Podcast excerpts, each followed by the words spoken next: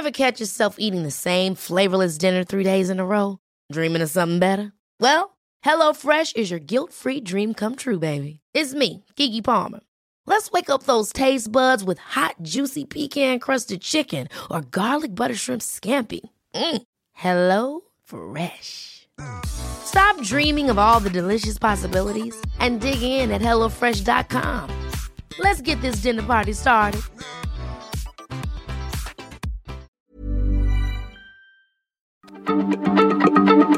Heraldo Radio, la H se lee, se comparte, se ve y ahora también se escucha.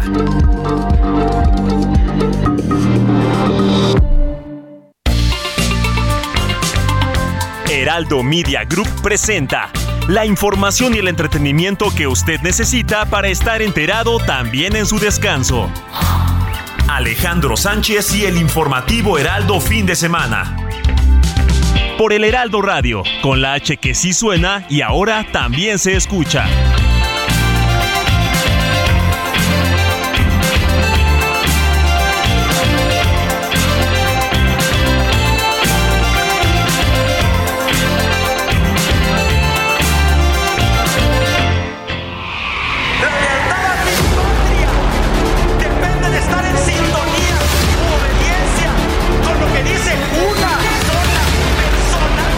Que tomar en consideración que era mucho el atraso y sobre todo mucha la corrupción. Entonces, tenemos que dejar sentadas las bases para que los cambios continúen. ¡Oh, la mano izquierda que explota por parte de Jackie Nava! Pone malas condiciones a la Barbie Juárez. Por eso digo que el mes próximo puede caer la democracia. Tiene una reforma que pretende desaparecer al INE, a la autoridad electoral que creamos con el presidente Cedillo, y poner en su lugar autoridades que van a ser electas popularmente, es decir, las huestes del partido del presidente, decidiendo la suerte de las elecciones. ¿Qué pasó con la seguridad informática de la Secretaría de la Defensa Nacional? ¿Cuántos más documentos fueron hackeados? Nos vamos a ir enterando de uno por uno de todas las espías que hacía el ejército. Lo de hoy habla abiertamente de que el presidente está alcahueteando al ejército para que no rinda cuentas. Eh, no pienso contestarle al secretario con ofensas y con mentiras, eh, porque seguir hablando de un tema tan delicado como es el de la seguridad en esos términos me parece que es un grave error y una terrible irresponsabilidad.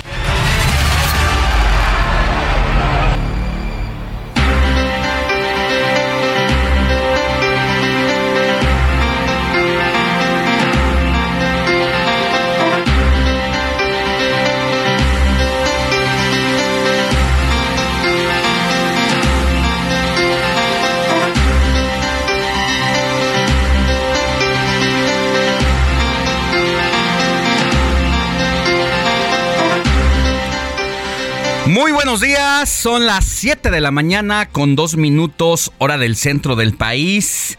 Les saludo con gusto en esta mañana de domingo 23 de octubre de 2022 porque la noticia no descansa. Estamos transmitiendo en vivo desde Insurgente Sur 1271 para todo el país. Estamos en el informativo de fin de semana del Heraldo Radio.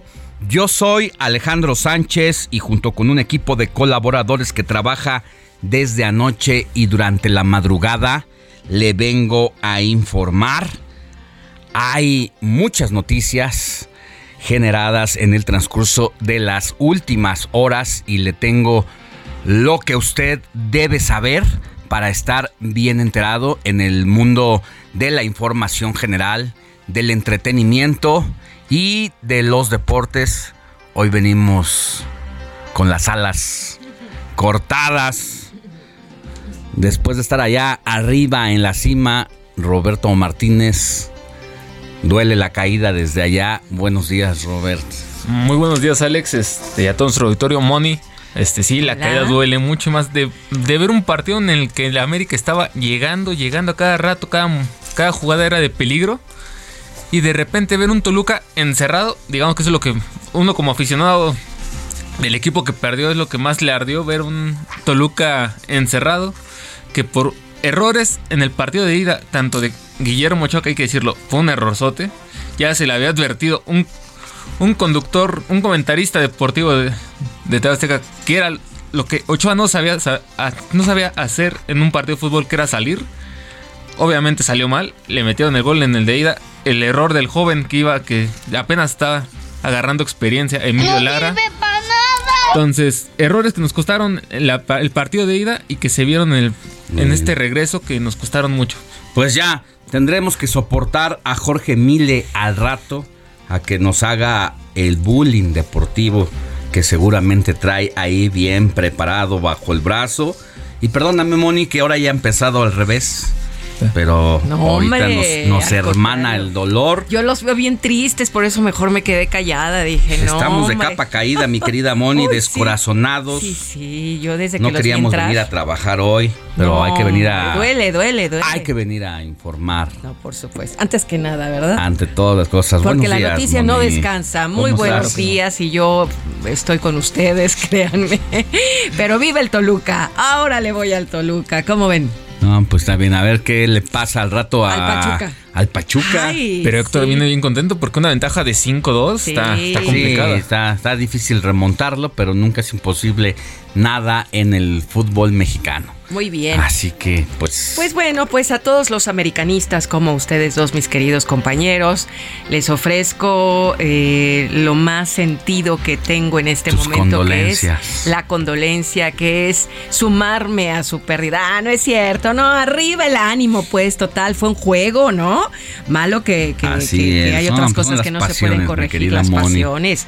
Sí, pero bueno, pues aquí estamos listos para informar, mi querido Alex, y para comentarles que nos pueden escuchar a través del www.elheraldodemexico.com.mx y que estamos activos en nuestro Twitter, arroba fin de semana HMX. Y por supuesto también en nuestro WhatsApp. ¿Cuál es, Robert? Es el 55 91 63 51 19.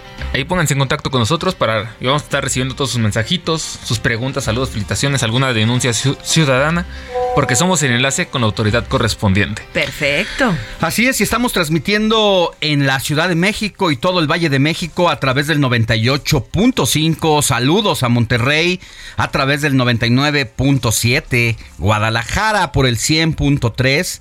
En La Laguna nos escuchan por el 104.3. Tampico 92.5.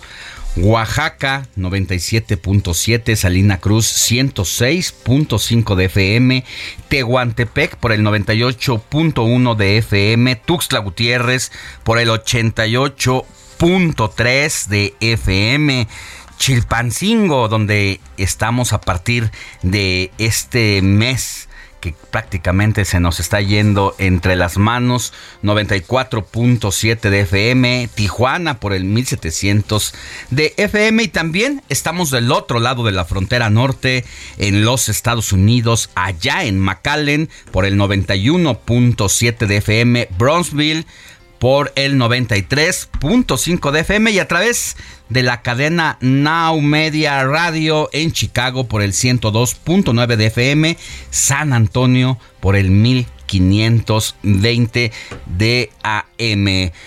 Mi Twitter, arroba Alex Sánchez MX. Escríbame, yo mismo le contesto. Tu Twitter, Money arroba guion bajo Monique Reyes. Ahí estamos a la orden. Roberto Martínez. El mío es arroba Beto MH guion bajo. Sin más preámbulos, así arrancamos con la información.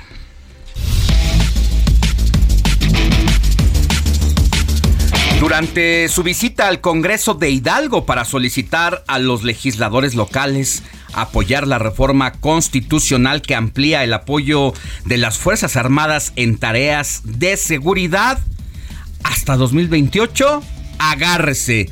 El secretario de Gobernación, Adán Augusto López, afirmó que los militares sí tienen derecho a aspirar a la presidencia de México. Escuche usted al titular de la Secretaría de Gobernación. Desde luego que un militar puede participar en tareas políticas y puede tener aspiraciones políticas y puede incluso ser presidente de la República, pero para ello pues deberá participar en procesos electorales, deberá ir a someterse a, a las urnas. Estas declaraciones del secretario de Gobernación me hacen sentir como en 1960, cuando veníamos emprendiendo esta lucha, toda la sociedad civil organizada, rechazando el poder autoritario de las Fuerzas Armadas en labores de civiles, donde no solamente en México, sino en toda la América Latina, las actividades de las fuerzas militares pues generaron graves violaciones a los derechos humanos y empezó una lucha intensa en todo el corredor de las Américas para decirle a los militares que tenían que dedicarse a sus actividades y los civiles a las suyas, que no podían mezclar una cosa con la otra, pues hoy para un gobierno que se dijo de izquierda, para un gobierno que siempre como parte de su bandera política rumbo a la presidencia de la República, dijo que no a las actividades militares políticas, hoy comienza a normalizar lo que es la participación de las fuerzas federales en las labores políticas y en la toma de decisiones que solamente le corresponde a los civiles. Todo un debate, lo que ha generado precisamente las declaraciones del secretario de gobernación, quien también le ha guiñado el ojo a las Fuerzas Armadas y que se dice ahora puede ser también pues el consentido de las Fuerzas Armadas como un representante de la autoridad civil para representarlas en la próxima carrera rumbo a la presidencia de la República. El Partido Verde lanzó una propuesta de reforma electoral para legalizar a los influencers hacer campañas. Por otro lado, Morena y la oposición buscarán un consenso para construir un dictamen de reforma político electoral donde el PRI volverá a ser nuevamente el fiel de la balanza. Y para hablar de ese tema vamos a charlar con el diputado de Morena, Hamler García Almaguer. Durante su gira de trabajo este sábado en Olinalá Guerrero, el presidente Andrés Manuel López Obrador recibió reclamos de los habitantes de la región por el desabasto de medicamentos en los centros de salud locales, a lo que respondió que ahora no hay, pero va a haber. Es la voz del presidente López Obrador. Vamos a hacer realidad el derecho a la salud que no es un privilegio, es un derecho de nuestro pueblo. Universal, es decir, para todos y gratuito. Ese es. No hay medicamentos. Ahora no, pero va a haber, va a haber. Y es mi compromiso. Bueno, pues hoy no. A ver si dentro de dos años, ya cuando vaya terminando mi gobierno, seguramente habrá medicamentos y habrán pasado seis años y el sueño de convertirnos en un país con un servicio de salubridad como el de los países de Europa del Este, pues simple y sencillamente quedarán para otro sexenio, para otra ocasión, porque en este simplemente no se pudo y pues mientras que los enfermos de cáncer y de otras enfermedades, incluso terminales, pues que esperen, porque pues simple y sencillamente no pudimos dotar a los hospitales precisamente de estos medicamentos vitales. La Asociación de Viajes de los Estados Unidos reveló que el tiempo de espera para obtener una visa estadounidense en México puede alcanzar hasta 736 días, es decir, más de dos años, mientras que en países como Reino Unido o Australia el máximo son siete semanas. Se acabó la venta de micheladas y todas sus variantes en tianguis o cocheras de casas. Lo que inició como una moda se convirtió en una plaga en la que el consumo desmedido de alcohol detonó actos de violencia y problemas sociales, por lo que el gobierno de la Ciudad de México emitió un decreto para su prohibición. De esto platicaré con Fabdalá Acabani, el secretario de Desarrollo Económico Capitalino. El gobierno de la Ciudad de México informó que en lo que va del año, la Secretaría de Seguridad Ciudadana y la Fiscalía Capitalina han capturado a 16 objetivos prioritarios, es decir, a 16 delincuentes, quienes eran señalados por ser generadores de violencia en la capital del país. Durante un recorrido por las instalaciones de agua y drenaje de Monterrey, en el que estuvo acompañado por el embajador de los Estados Unidos en México, Ken Salazar, el gobernador de Nuevo León, Samuel García, anunció que en diciembre se habilitarán 18 pozos profundos en la entidad. Habla el gobernador Samuel García. 18 pozos profundos que durante la emergencia con agua, que es la autoridad federal, ya nos dio el permiso, pero esos tardan seis meses en perforar, hacer el drill y extraer. Los someros fueron muy rápidos porque son de 100, 200 metros. Entonces ya con ambos, someros y profundos, estimamos estar teniendo sostenible 4.000 litros por segundo para la ciudad. Apenas le daba a conocer ayer el fraude en la venta de boletos para el Mundial de Qatar 2022 y ahora le adelanto en exclusiva que la crema y nata chilanga y otros estados del país fue defraudada con boletos de la Fórmula 1.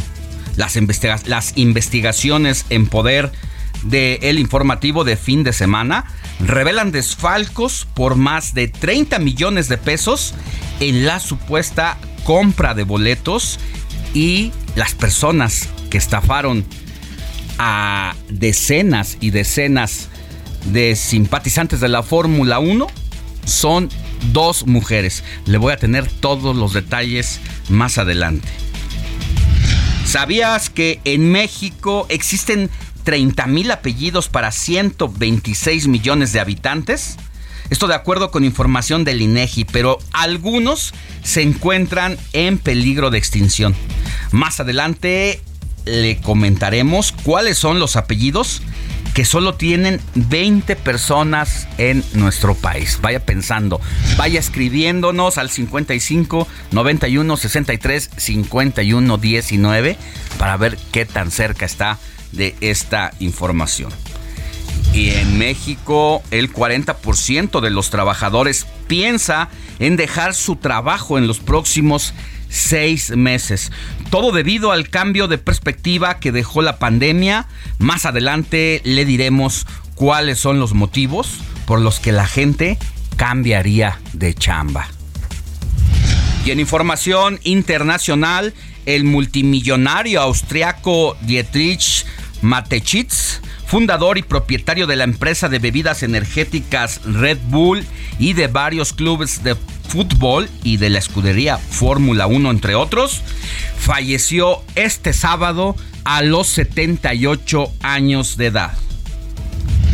El presidente de Brasil, Jair Bolsonaro, quien el próximo 30 de octubre buscará la reelección, afirmó este sábado que una prensa callada es lo peor para la democracia y criticó las decisiones de la justicia brasileña en materia de libertad de expresión.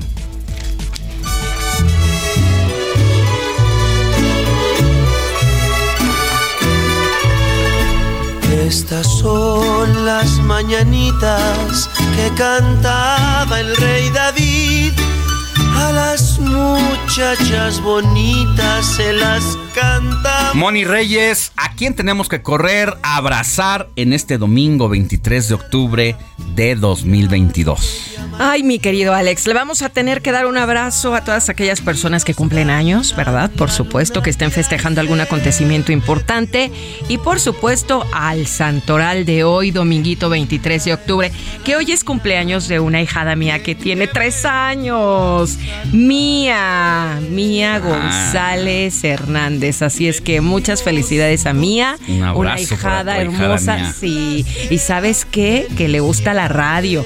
Juega con un micrófono, obviamente ah, de juguete. como su madrina. Como la madrina. Y alguna vez que yo estaba grabando para alguna agencia, ¿qué crees? Se fue a pues, poner contigo. Que se pone conmigo en el closet, porque grabo en el closet. Y, dijo algunas palabritas hermosas. Entonces, Mimi hermosa, porque hoy su papá y su mamá prendieron la radio temprano. Ellos trabajan mucho, pero prendieron la radio temprano y estamos dándole un abrazo a la hijada mía pues un abrazo a Mía y a sus papás también. Y a sus papás y a su hermanito Mateo. Entonces, ya pasando estos saludos, ¿verdad? Obligados del cumpleaños, les voy a platicar que hoy es día de Juan de Capistrano, de Alberto. Lo siento, mi Robert, pero no es Roberto, es Alberto. Alberto. Benito, Gaetano, Ignacio, Pablo, Román, Severino, Arnoldo, Leonardo y Tomás. Y ya bueno, vamos a contar la historia de San Juan de Capistrano, ¿no? Adelante, Moni. Juan de Capistrano fue un fraile franciscano de origen italiano, nacido en 1386 en la ciudad de Capistrano. Se dedicó profesionalmente en sus primeros años de juventud a ser jurista, oficio que desarrollaba en la localidad de Perugia en la época en la que estuvo al mando de este lugar pasó a ser prisionero. Durante su confinamiento habría decidido dejar a un lado su carrera judicial y entregarse a Dios. Una vez ordenado sacerdote y tras pedirle a su mujer la anulación del matrimonio, San Juan de Capistrano entra a formar parte de la Orden de Frailes Menores y se dedica a predicar por toda Europa, de pueblo en pueblo, para compartir la palabra del Señor. De acuerdo con la información que consta sobre su vida, este santo murió en el año 1456 como un héroe ya que había combatido a favor de los cristianos en el sitio de Belgrado.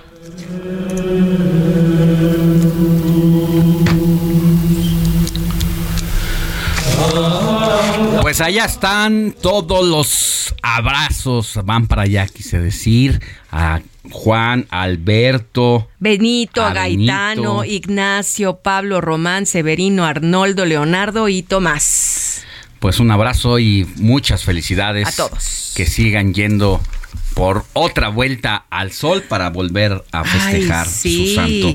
Y si alguien del público tiene estos nombres, los vamos a felicitar. 55 91 63 51 19. Y si tienen también algún amor que ustedes quieran localizar, 55 91 63 51 19. Aquí en este espacio, Alex, se vale de todo. Muchas gracias, mi querida Moni. Recuerde el WhatsApp al 55 91 63 51 19. A ver, Roberto Martínez, cuéntanos un poquito de algunos de los apellidos que están en riesgo. Pues mira, Alex, mira. Reyes no, Reyes no. Por el lado contrario un poquito, porque decir, vámonos primero por cuáles son los más populares en México. Dios. A ver, a ver si alguien del público o alguien de aquí lo tiene, porque... Hernández es el más popular. Exactamente, porque decir, tan solo 7 millones de personas tienen el apellido Hernández, entre ellos yo. Y de hecho, el nombre, el nombre más común en el país es precisamente ahorita que está de santo, Juan Hernández. Casi, casi que si te subes a un avión, avientas, unas una, avientas una piedra, descalabras a un Juanito Hernández, de los, de los tantos que hay. ¿Qué otro? Además de otro de los más populares es García, que es el segundo más popular en México. El tercero, y también lo tengo yo, es Martínez. Ándale. bueno, entonces es que eres una persona muy popular. El cuarto lugar es López con 3.5 millones de personas. Ándale. López. Y el quinto es González. Ay, Mía González, Hernández, Alex González. Sánchez, José Alejandro Sánchez González para servir. Oye, Reyes no aparece por ahí. Reyes no, no está entre la lista de los 10 más populares. Híjole. A ver, eh, estamos en el quinto más popular. el quinto más popular. A ver, danos el sexto, danos el sexto más popular. ¿Lo tienes o no lo vas a aguantar para el sexto más popular Es Pérez. Pérez.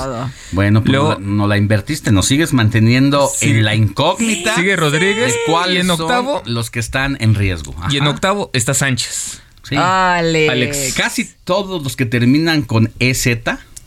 Casi todos. Son de los más populares. El único que, de, esta lista que no termina con EZ es el segundo lugar, que es García. García. y el décimo, que es Cruz. Cruz también. y, todos son de origen español. Exactamente. Parte de la colonización de nuestro México antiguo, pues hoy somos parte de esa mezcla de razas. Y aquí los Oye, mi Robert, ¿no hay algún italiano por ahí? ¿Un Bocelli? no, no hay, ¿No? pero mira, ahorita en el siguiente bloque les vamos a decir cuáles son los dos apellidos que tan solo en México tienen 20 personas más. Una familia. Una familia. Es una familia, nada más. Nada más, una pequeña familia. Muy bien, Robert. Nos dejas Vamos a una pausa y volvemos con más.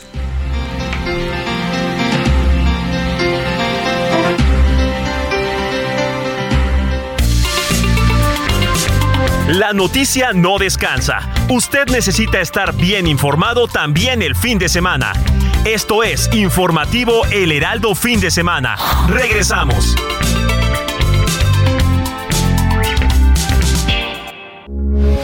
Heraldo Radio, con la H que sí suena y ahora también se escucha.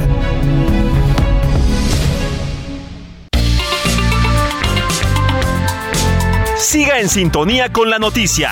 Alejandro Sánchez y el informativo Heraldo fin de semana. Continuamos.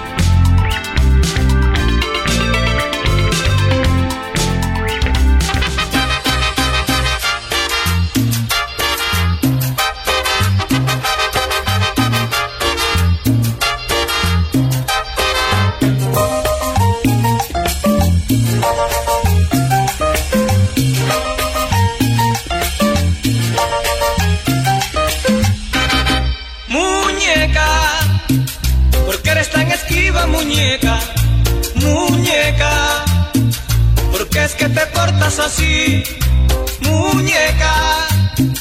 ¿Por qué eres tan esquiva, muñeca, muñeca? ¿Por qué es que te portas así? Esquiva, esquiva, esquiva, esquiva. Ayer me dijiste que mañana 7 de la mañana con 31 minutos, hora del centro del país. Ya estamos de regreso, mi Moni, aquí en el informativo de fin de semana. Te agarramos con las manos en la masa. Qué barbaridad. No pasa nada. Es lo bueno de hacer la radio en, vivo. Lo mejor, lo más bonito. Y bueno, con después de escuchar estos, esta música guapachosa con la que uno aprendió a bailar pues hay que preguntarle a Héctor Vieira por qué no la trajo esta vez. Pues para cerrar muy bien la semana, empezar este domingo con todo, de buen humor, movidos, un día que pinta para ser muy bueno, muy productivo y pues qué mejor que hacerlo con otro clásico ya como se está convirtiendo en una tradición Alex, Moni, Robert aquí en el informativo de fin de semana abrir la selección musical del día pues con música guapachosa y pues este domingo no es la excepción. Por eso precisamente estamos iniciando con este tema titulado Muñeca Esquiva precisamente.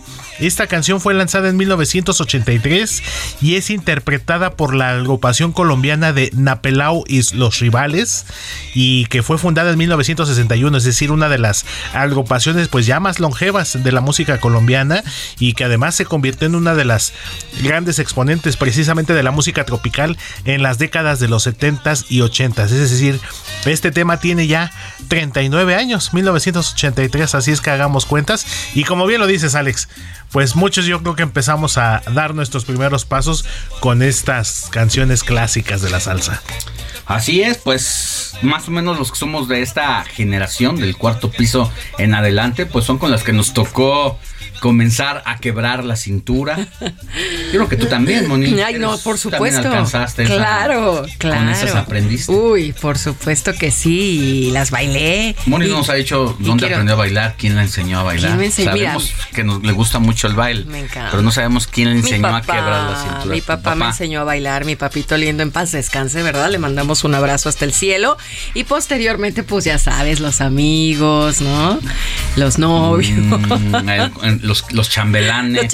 no, no tuve fiesta de 15 años. el California. No, nunca fui a los, el salón, Únicamente al Maraca y ya un poco La Maraca y en Eugenia Mitla en la Narvarte. Muy fresa Lamón y, no, la y otro clásico era es el Salón Los Ángeles. Bueno, no sé si ya estaba por cerrar o si no es que ya cerró sus puertas, andaban eh, ahí en un tema legal.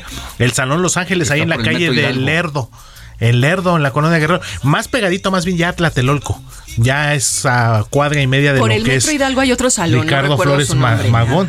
De hecho, es el Salón Hidalgo, algo así, si mal no recuerdo. No, no, hay otro que es muy tradicional y que se grabaron películas. Ay, ahora ¿Salón México? ¿Será? El Salón México. El, Salón, México, por supuesto. Danzón dedicado. Que ahora con la ah. pandemia estuvieron completamente a punto de quebrar. Y el Salón México fue uno de los que se declaró así a punto de cerrar. Y la verdad es que creo que comenzó a hacerse una movilización, prácticamente un boteo para rescatarlo por lo que representa eh, en la música guapachosa y en esta cultura de la música popular. Así es, y otro ya desaparecido, pero que también fue un referente, el famoso Salón Q, ahí en Paseo de la Reforma número 169, en la colonia Guerrero. Ya ese ya tiene más de 20 años, más o menos que cerró, ahí en Reforma, por la calle de Magnolia, así en el corazón de la colonia Guerrero, casi para llegar a lo que es ahora la Fiscalía General de la República. Bueno, y son lugares que en muchas ocasiones los domingos en la tarde es cuando se llena porque parte de la cultura mexicana es que muchas de las personas que trabajan en casa haciendo labores domésticas el domingo tienen su día libre, día de salida y entonces pues la mayoría imagínate después de la friega que representa trabajar de, estar al servicio de una familia y si te levantas desde la mañana a hacer el desayuno, a lavar, a, ver a los hijos, a planchar, es una friega. Entonces imagínate el domingo que tienes el día reglas, pues las señoras, las muchachas que trabajan allí, pues quieren pasársela bien, y se van a se van a bailar. y bueno, pues incluso hay crónicas como las que hizo el buen Chava Flores sobre el domingo en la Alameda y lo que representa este tipo de cultura. Otro salón importante, perdón, es uno del IMSS que está en la Roma sobre la calle de Sonora, casi esquina Chapultepec. También es muy famoso para los sábados y domingos ir a bailar. Ah, Chapultepec, ¿y qué? Y Sonora. Eh, Chapultepec y Sonora en la Roma. Sonora. Es un salón del IMSS. Ah, ya no, no lo ubico, pero ya nos estás dando otra opción. Otra buena referencia. Yo soy de, de, otra colonia para acá, ¿no? Está, sí, es que, exacto, es que Moni, pues ahora bailaba, baila en la del Valle, en la Narvarte. En la del Valle patinaba yo el roller boogie, ¿se acuerdan? que, que, con los patines eh, eran la llantita sí, claro. con roller boogie, así yo iba a patinar ah, cuando iba en la prepa. Mira nada más, qué tiempos aquellos. Patines de cuatro ruedas. cuatro ruedas, yo era muy buena. Y frenabas con la ruedita con enfrente, de frente, exactamente. Ya. Ah, qué tiempos, qué tiempos. Por, Dios. Y bueno, otro que todavía sigue eh, abierto, el Gran Forum, ahí en el Metro Tasqueña. Ay, sí, Justamente, del sindicato de músicos, precisamente. Claro. Bueno, todo esto por Muñeca Esquiva. Así es, y pues más adelante, una sorpresa, Moni. Muy Espérate un ratito más. espero. Gracias. Claro que sí, Alex, seguimos pendientes. Gracias. Mañana, ¿qué pasado, qué pasado? Y así se va toda la semana. Y yo, esperando, esperando, no sé por qué Comparte tus comentarios y denuncias en el WhatsApp del informativo fin de semana. Escríbenos o envíanos un mensaje de voz al 55 91 63 51 19.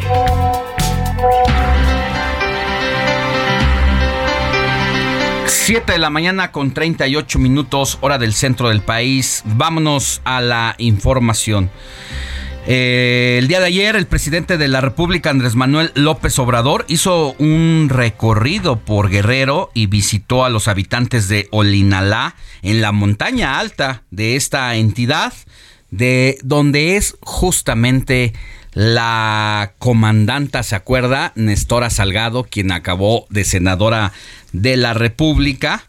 Y el mandatario acudió a supervisar las obras de los caminos rurales de Olinalá, se encontraba hablando sobre el derecho universal a la salud cuando algunos asistentes al evento le gritaron lo que es una realidad. Y al presidente que le gusta viajar y conocer precisamente lo que pasa en las comunidades, pues le dijeron, ¿sabe qué, presidente? Usted puede decir todo lo que quiera, pero aquí no hay medicamentos. Vamos con el reporte de Noemí Gutiérrez, que tiene todos los detalles. Hola, comentarte que en el segundo día de su gira de fin de semana, el presidente Andrés Manuel López Obrador estuvo en Olina La Guerrero. Ahí supervisó la construcción del camino rural artesanal. Cuando destacaba que se trabaja para tener un sistema de salud de calidad y gratuito, fue interrumpido por un maestro. No hay medicamentos. Ahora no, pero va a haber, va a haber, y es mi compromiso. Acompañado de miembros de su gabinete y la gobernadora Evelyn Salgado, el presidente aseguró que la transformación no puede hacerla un solo hombre. Yo puedo tener buenas intenciones, querer ayudar, pero el cambio, la transformación no la puede hacer un solo hombre, ni siquiera un equipo de mujeres, de hombres. El cambio, la transformación se tiene que hacer entre todos. Después en Huehuetlán, el Chico Puebla, el presidente López Obrador afirmó que el pueblo es el que decidirá no solo al candidato de Morena 2024, sino también al próximo presidente. Yo termino, van a seguir otros. Y ya no va a ser como antes. Se los aseguro de que va a haber un tapado. No, al carajo con eso. Que va a haber dedazo. Al carajo con eso. Este domingo el presidente estará de gira en Cuautla, Morelos. La información que te tengo. Muchas, muchas gracias, eh, Noemí Gutiérrez. Y bueno, ¿qué pasó después? Realmente es una persona que le gritó al presidente porque tiene algo en contra de él o porque hay una realidad. Bueno, pues se trata del el profesor Isaac y él dice que el 10 de octubre tuvo una emergencia con un alumno y que cuando acudió al hospital no hubo jeringas para atender la emergencia y esto fue lo que dijo después del el discurso que, de que hacía el presidente de la República. Este, mire, eh, ahí yo fui a, la farmacia hasta por unas jeringas para que le pusiera al doctor una inyección al niño y los medicamentos también, las tabletas. Entonces pagué este, el costo de 480 pesos. Sí, entonces digo, ¿cómo es posible si estamos en la cuarta transformación? Y este centro de salud que es para los indígenas no cuenta con ningún medicamento. Con decirle, hasta las jeringas las tuve que comprar. Pues este, le pido por conducto de, usted que el señor presidente se ha estado surtiendo de medicamentos a los centros de salud eh, en todo el país, eh, en todos los centros, pues que se haga una investigación entonces a dónde está yendo a parar ese medicamento. Sí, yo no quiero decir que no está cumpliendo, sí estará cumpliendo, pero los medicamentos aquí no están. Sí, entonces este pido que se que se investigue. Bueno, y luego ya cuando el presidente iba de salida de la montaña alta de Guerrero para dirigirse a Puebla, se encontró con otra de la realidad que ocurre allá en la montaña de Guerrero y que eso lo sabe muy bien la senadora Nestora Salgado encontró a un grupo de comuneros al paso, armados, con rifles, con escopetas, que les decía el presidente que pues dejaran prácticamente, depusieran las armas y dijeron, presidente, es que aquí la realidad que hay en Olinalá, pues yo no sé si usted sepa, pero aquí solamente es la manera de sobrevivir. Porque Ahí están los rojos, están los ardillos, están los tequileros, entre otras de las bandas criminales que se disputan precisamente la siembra y cosecha en esa región del opio.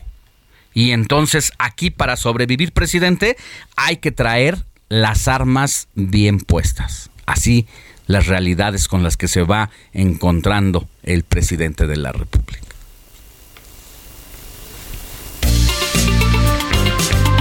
El informativo fin de semana también está en Twitter. Síguenos en arroba fin de semana HMX.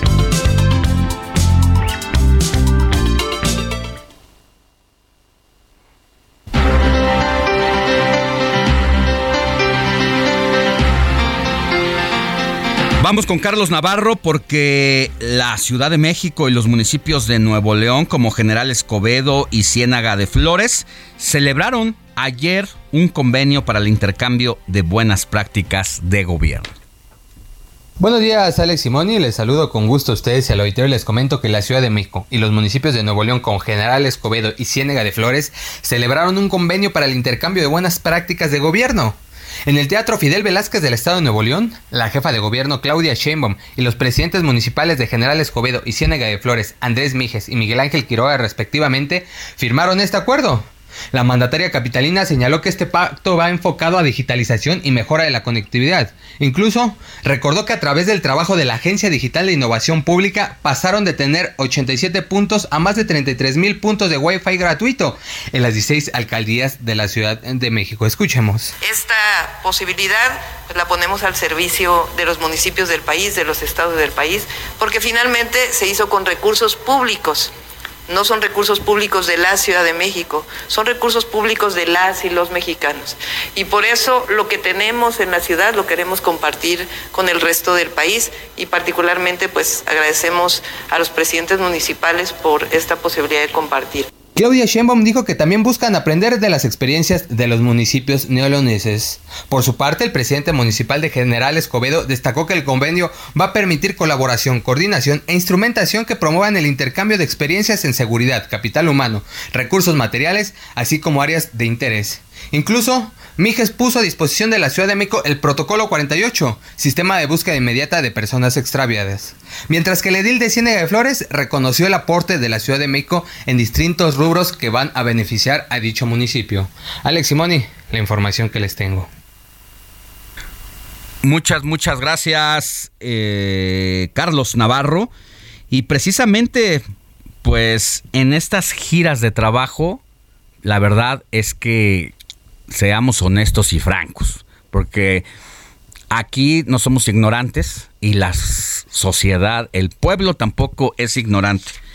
Y lo que está ocurriendo con cada uno de los funcionarios federales es que están en campaña rumbo a la presidencia de 2024. Entonces, también pongamos las cosas en su lugar, porque les vamos a dar un recorrido de lo que han hecho cada uno de los aspirantes a eh, promocionar su imagen, inventándose eventos aquí y allá, y que incluso han dejado de lado sus funciones en la Ciudad de México o en los cargos para los que fueron, eh, para los que rindieron protesta y están pendientes esas actividades primordiales pues para promocionar su imagen.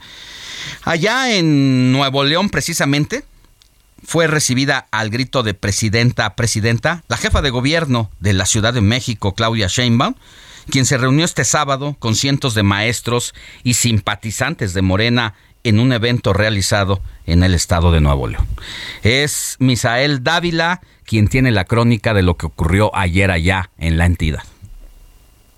Muy buenos días desde Monterrey, Nuevo León, en donde el día de ayer, pues recibida al grito de presidenta, presidenta, la jefa de gobierno de la Ciudad de México, Claudia Sheinbaum, se reunió eh, pues con cientos de maestros y simpatizantes de Morena en un evento realizado aquí en el estado de Nuevo León. La mandataria pues fue invitada por la Facultad de Ciencias Políticas y Negocios Internacionales de la Universidad Autónoma de Nuevo León para ofrecer una conferencia magistral titulada experiencias exitosas de gobierno en la sala G de Sintermex. Y pues bueno, frente a una audiencia entre la que algunos cargaban eh, pancartas y carteles de apoyo, Sheinbaum resumió en 45 minutos las principales acciones emprendidas durante sus casi cuatro ya años de gestión, en donde destacó que su gobierno entiende sobre lo que ella llamó los principios del cómo gobernar y que han logrado, a sus palabras, pues bueno, esta transformación en la Ciudad de México. Dijo de qué sirve ser la ciudad de eh, la jefa de la ciudad, perdón, o gobernador o presidente si ese poder no se pone al servicio del pueblo y de la gente. Y pues bueno, también dijo que eh, los gobernantes deben estar al servicio del pueblo y es uno de los principios con lo que eh, pues se ha encabezado el gobierno de la Ciudad de México. Al finalizar, la jefa de gobierno se tomó algunas fotografías, selfies con algunos de los asistentes que terminaron rodeando a la funcionaria. Fue un evento en donde también estuvo presente el alcalde de Escobedo, Andrés Mijes, eh, alcalde morenista, y que la recibió, por cierto, a las 8.30 de la mañana en el Aeropuerto Internacional de Monterrey, en donde también la esperaban simpatizantes con su posible y futura candidatura presidencial. Entre la audiencia también se encontraba Abel Guerra, quien es exalcalde también de Escobedo en dos ocasiones y también ha sido diputado federal en dos ocasiones. Durante su discurso, pues bueno, eh, habló sobre eh, las becas que se han dado a la juventud, resaltó su trabajo en materia de transporte, de salud, temas de medio ambiente también tocó y por supuesto la materia de conectividad en donde aseguró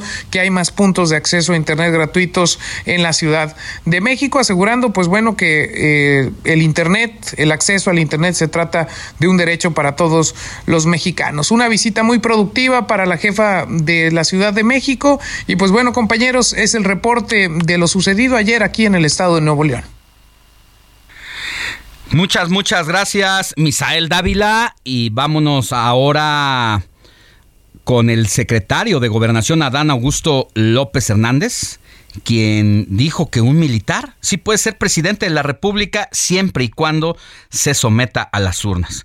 Durante su visita al Congreso de Hidalgo, el funcionario recordó que el último presidente de origen militar en México fue el general Manuel Ávila Camacho.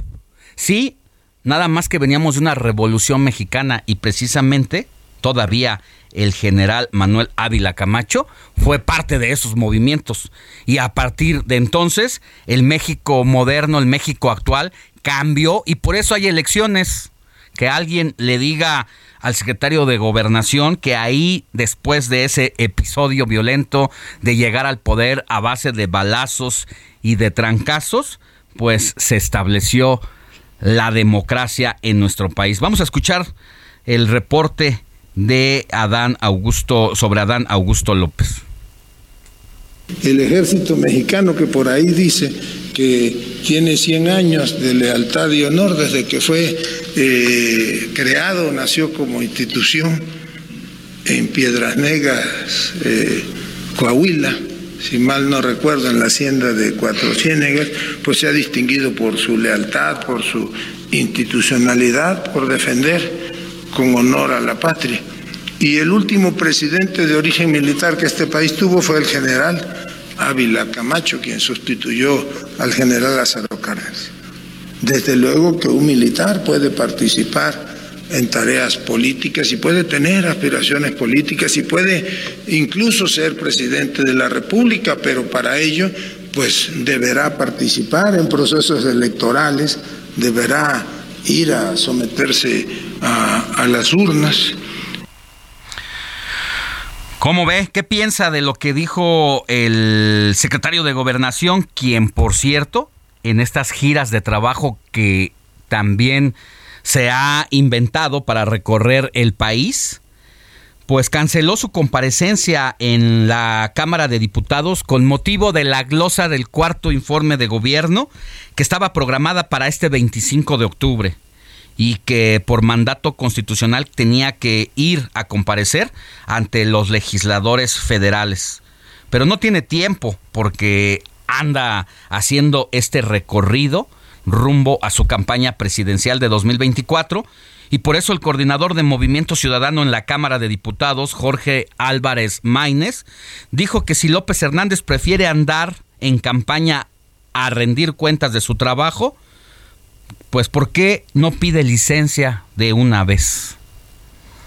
Sin palabras con relación a las actividades que hace el secretario de gobernación. Pero también Moni Reyes, cuéntanos qué hizo Marcelo Ebrard. Por supuesto que sí, Alex. este 22 de octubre, ayer sábado, arrancó la edición del Festival Internacional de Cine de Morelia, la número 20, en el que Alejandro González Iñárritu mostró, mostró por primera vez en México su película más reciente, Abardo, falsa crónica de unas cuantas verdades, por lo que se encontró con quién creen, pues con el canciller Marcelo Ebrard en la alfombra roja del evento. Y fue durante esta alfombra que se reunió también con el secretario de Relaciones Exteriores y su esposa Rosalinda Bueso. Intercambiaron algunas palabras y expectativas sobre el film que representará, por cierto, a México en los premios Oscar 2023. Bueno, y que está de regreso eh, este gran, gran, gran director de cine mexicano para mostrar todo lo que ha aprendido en el camino en torno a dirigir películas. Así es. Moni Reyes, ganador. siempre ganador. Moni Reyes, ya casi nos vamos a una pausa. ¿Tienes algún mensajito sí, que nos adelantes? No, ya nos pues, vamos. Ay, sí, tenemos varios. Lee uno y ahorita regresemos. Bueno, vamos por los les demás. Les voy a leer este que dice: Hola, Alex Moni, buenos días. Mi nombre es Oscar Tlahuechitl Bautista y estoy seguro que mi apellido es de los más raros y escasos en todo México. nos manda inclusive su foto de, la licencia, ¿eh? A ver, repítenos su apellido. Ay, mira, Oscar, él se llama Oscar Tlahuechitl. Tlahuechitl. Robert, ¿ya encontraste algo sobre el origen de ese apellido? Pues mira, Alex, estuvimos ahorita tratando de rastrear, pues no hay significado, pues encontramos que hay 65 personas en México que tienen ese apellido. 65. A ver, Moni Reyes, repítenos. Tlahuechitl, Tlahuechitl, Tlahuechitl. Vamos a volver con más. Sí.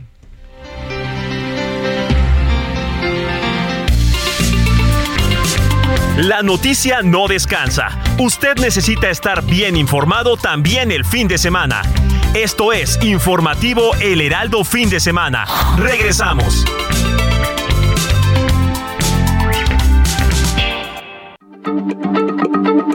Heraldo Radio, la H se lee, se comparte, se ve y ahora también se escucha.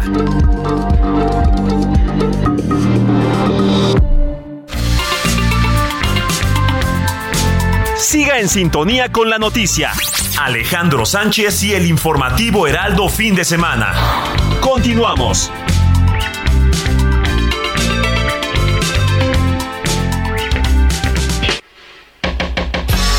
Now them kids to all of you, them who out there know say nice things to them girls. Treat her like diamonds and pearls. Dedicate to all the girls around the world. Is Raven and Shaggy with a combination with y'all mix. Flip this one for your musical disc.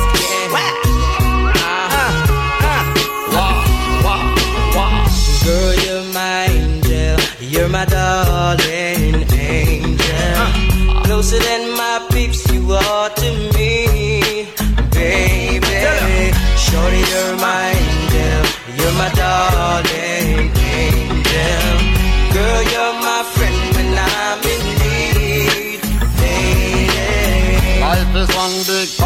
you're still young. But who's gonna have your back when it's all done? It's all good when you live up here. Ya estamos de regreso en el informativo de fin de semana. Héctor Vieira, ¿qué nos trajiste ahora?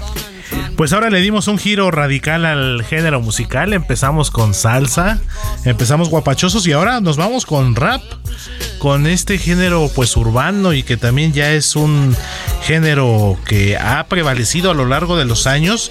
¿Y por qué lo estamos escuchando Alex, Moni y Robert? Porque precisamente un día como hoy, eh, más bien ayer, 22 de octubre, el cantante y DJ jamaiquino Shaggy, su nombre artístico y su nombre real es Orville Richard Burrell, Cumplió 54 años este intérprete, productor, DJ Shaggy, que también ha tenido una cantidad importante de éxitos. Y pues ayer estuvo de manteles largos. Seguramente hoy se la estará curando, estará eh, con el recalentado del festejo de ayer por su cumpleaños número 54. Y por eso estamos escuchando uno de sus más grandes éxitos y uno de los temas, yo creo que más reconocidos de este género a nivel internacional. Angel, este, este tema que fue el que lo lo catapultó ya a la fama definitiva pues en el año 2000, es decir, hace 22 años y que forma parte de su álbum titulado Hot Shot. Angel de Shaggy y pues ahora sí que le dimos un cambio y un giro radical a la selección musical de este domingo, Alex. Y suena bien, bastante bien esta rola de Shaggy que yo siempre la escuché, siempre me gustó y honestamente no tenía muy identificado al cantante. Y de hecho este tema, Alex, ha sido pues grabado una buena cantidad de, veces. De hecho es un cover. Este tema originalmente es eh, una canción de la década de los 60.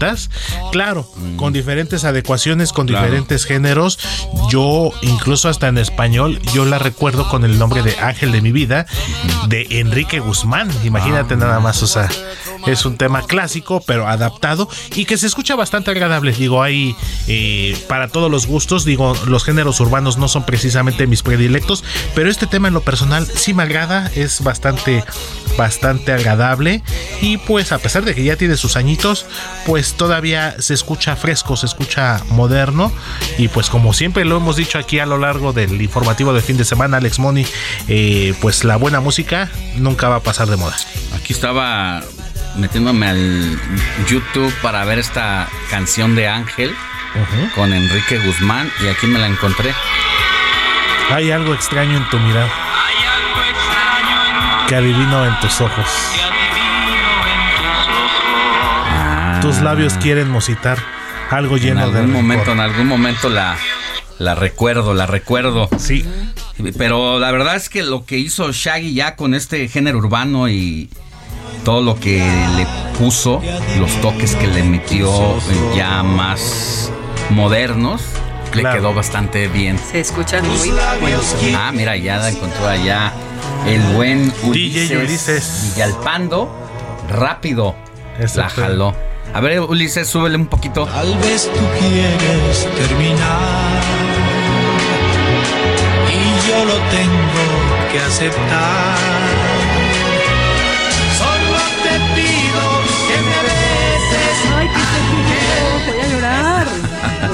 No, vieran cómo canta, con qué sentimiento canta el buen Héctor Vieira. Es que he de confesarles a ver, que Enrique Guzmán es uno de mis cantantes favoritos. y no que José José. Junto con José José, Emanuel y Pedro Fernández. ¿No que Bad Bunny?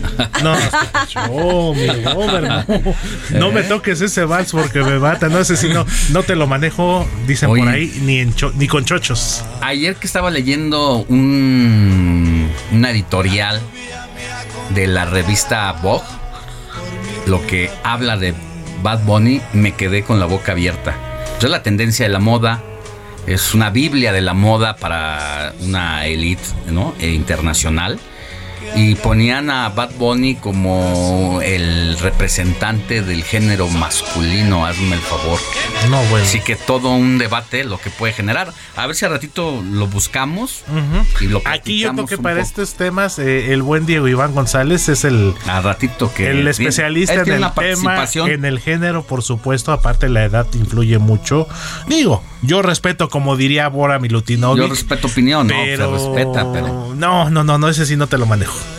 ¿Para qué lo, para qué lo, que además eh, a cada quien le toca vivir su época, por supuesto. A cada quien le toca, pero seamos honestos, el mensaje es el mensaje y ese no te puedes equivocar en torno a lo que representa para el comportamiento humano y sobre todo para que normalices cierta violencia, para que lo, pero lo que representa las letras de las canciones de Bad Bunny son bastante misóginas.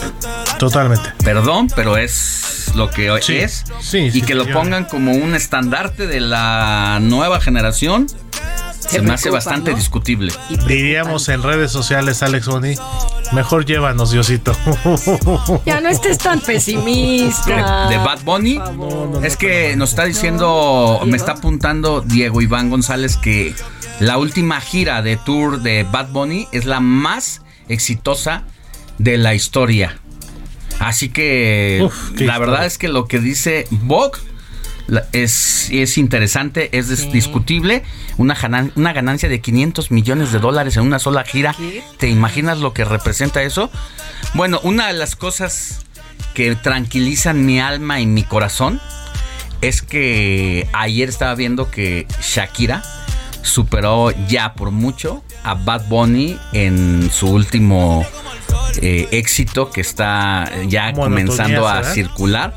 Monotonía que prácticamente, pues casi, casi, yo no sé si realmente está dedicada o coincidieron los tiempos, pero si es coincidencia, se me hace que la vida está del lado completamente de Shakira pero no hubo mejor campaña que su rompimiento con el papá de sus hijos. Con Gerard Piqué, exactamente.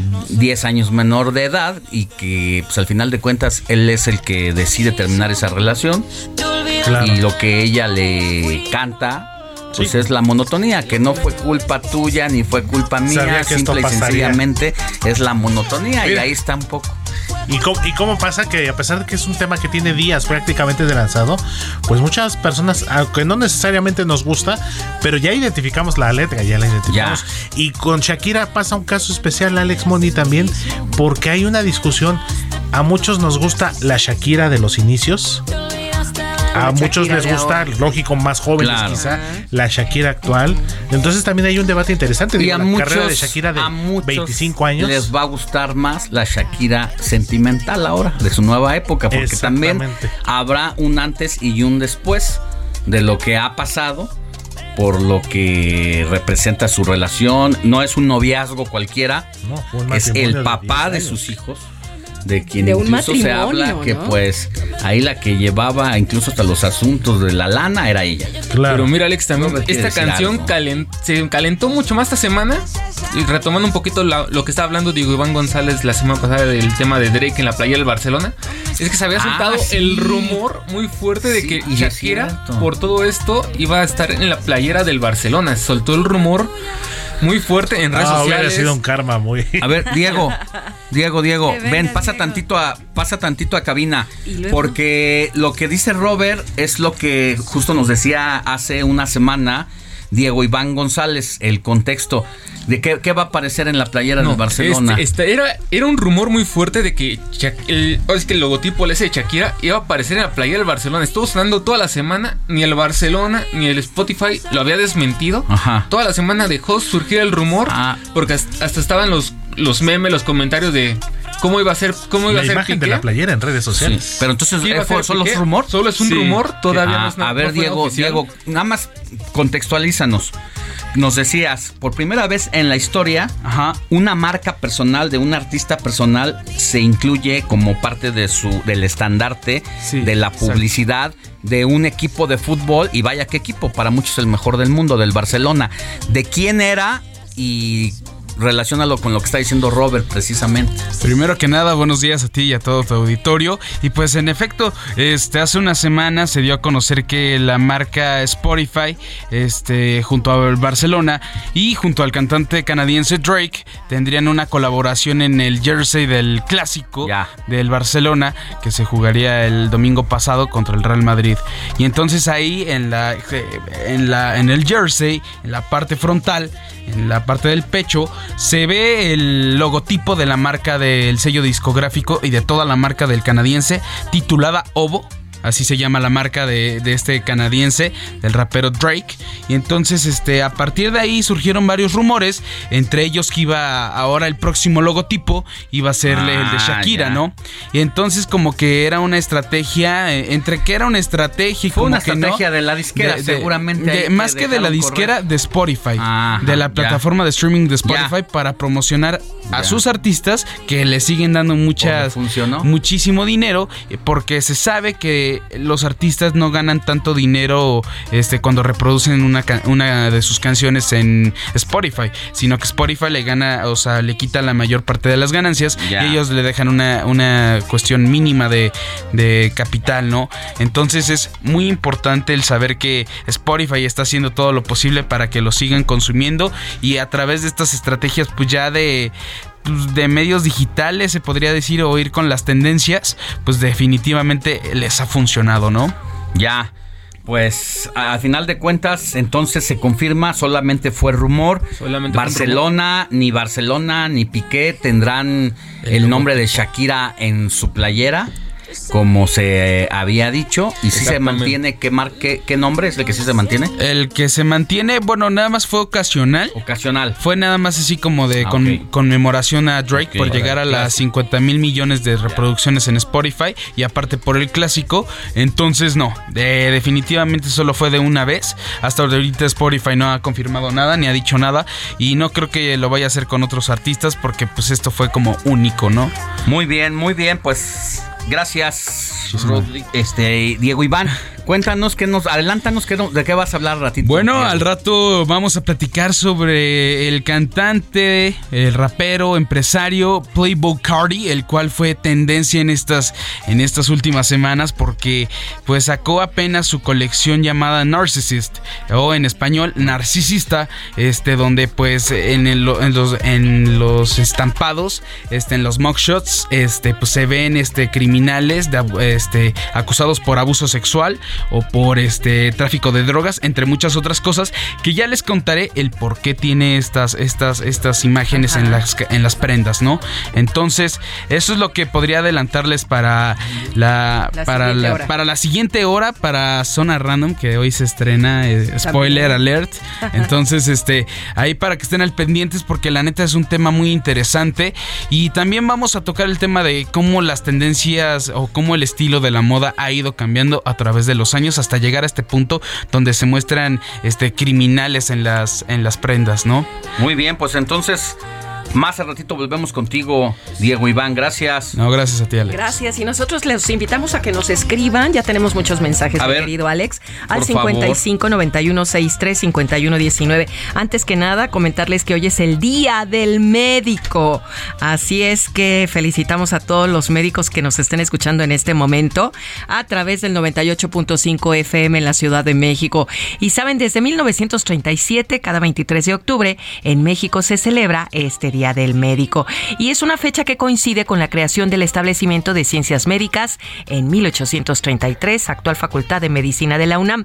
Y al respecto nos saluda el doctor, mm, no, más bien Adriana Juárez, nos dice muy buenos días Moni, Alex, Robert, soy Adriana Juárez de la alcaldía Coyoacán. Y quiero mandar una felicitación al doctor Guillermo Ramírez de Aguilar, bueno, porque hoy es el Día del Médico y deseo que Dios lo bendiga, que lo siga bendiciendo para el bien de todos, todos sus pacientes. Así es que una felicitación al doctor Guillermo Ramírez de Aguilar. También por otro lado nos saluda eh, Vicky desde Monterrey, Nuevo León. Dice feliz día Alex, Moni, Robert. Bendiciones a todos. Y por otro lado tenemos Moni, Alex, Roberts, todo el equipo sobre los fraudes. Ella nos está hablando de este tema de los fraudes. También está lo de los autos a mis hijos. Dice que los asaltaron en la autopista México-Puebla porque ellos venden carros baratos por, por se pronuncia así mi querido Robert, Facely. Ajá. Piden en qué, va, en qué van a ir. Los asaltan en carretera con motos y camionetas con armas largas. Es lo que nos platica y nos desea un buen domingo para todos. Eh, tenemos otros saludos, Alex, de Isabel Corona. Isabel Coronel dice, como todos los fines de semana, Estoy con ustedes. Hoy quiero decirles que es Día del Médico. Les envío un fuerte abrazo a todos, todos ellos y también a ustedes. ¿Y qué nos manda nuestro amigo de McAllen, Texas, Robert? Nos manda Laredo Smith. Pues una, un bonito pan de muerto y un chocolatito caliente ahí para al ratito que terminamos el programa ir, ir por nuestro pancito. Perfecto. Y Jorge Leiva desde Tampico dice, gracias, gracias por su labor divulgadora. Muy buen domingo y síganos marcando, bueno, no, escríbanos al 5591. 635119. Un saludo muy especial al doctor Héctor Ávila, pediatra neonatólogo, que nos escucha desde la alcaldía Xochimilco. Felicidades a todos. Gracias, Moni. Gracias, Robert. Más adelante regresamos con los mensajes de la audiencia. Es momento de platicar con Gabriela Jiménez Godoy, presidenta nacional de la Asociación Civil que siga la democracia. Gaby, muy buenos días. ¿Cómo está? Muy bien, muy buenos días Alejandro, te mando un saludo aquí a todo el auditorio. Muchas gracias por estar con nosotros en este domingo templadito. Pues comenta usted eh, que siga la democracia. Es una de las principales prioridades en estos momentos para el país. ¿Qué está haciendo su asociación y hacia dónde van estos esfuerzos está realizando pues relacionados a la política? Nosotros somos una asociación civil con presencia a nivel nacional de ciudadanos que promovemos mecanismos de democracia participativa. Estuvimos participando en, la consulta de revocación de mandato, porque pues nosotros nos gusta promover las consultas, la participación ciudadana, y ahorita también estamos promoviendo la reforma electoral que está por iniciar su discusión este martes porque pues definitivamente es un tema que va directamente con lo que es la participación y la democracia en México y es muy importante que todos los ciudadanos estemos enterados de qué propone esta reforma electoral que se va a empezar a discutir y seguramente a aprobar muy pronto. Ahora, que siga la democracia, ¿es una asociación civil? Sí, que lucha por eh, que más se mantenga la democracia en el país, por fortalecerla pero ¿es una asociación civil ligada a Morena? No, nosotros somos una asociación civil que no tiene nada que ver con el partido, pero sí estamos, la verdad, sí estamos de acuerdo con lo que sucede actualmente en nuestro país sobre todo con la reforma electoral, porque va a tener muchos beneficios para México, sobre todo grandes ahorros que vamos a tener de eliminar burocracia y gastos excesivos. ¿Qué es lo que rescata usted de la autoridad electoral en este momento? Pues mira, lo que vamos, lo que se propone en esta reforma electoral, en primer lugar. Sí, pero antes, antes, antes de pasar un poco a la propuesta, ¿qué es lo que rescata del, del INE como está? Pues mira, eh, yo creo que el tema de las elecciones lo han hecho bien. Sin embargo, hay muchas cosas que deben de cambiar ya.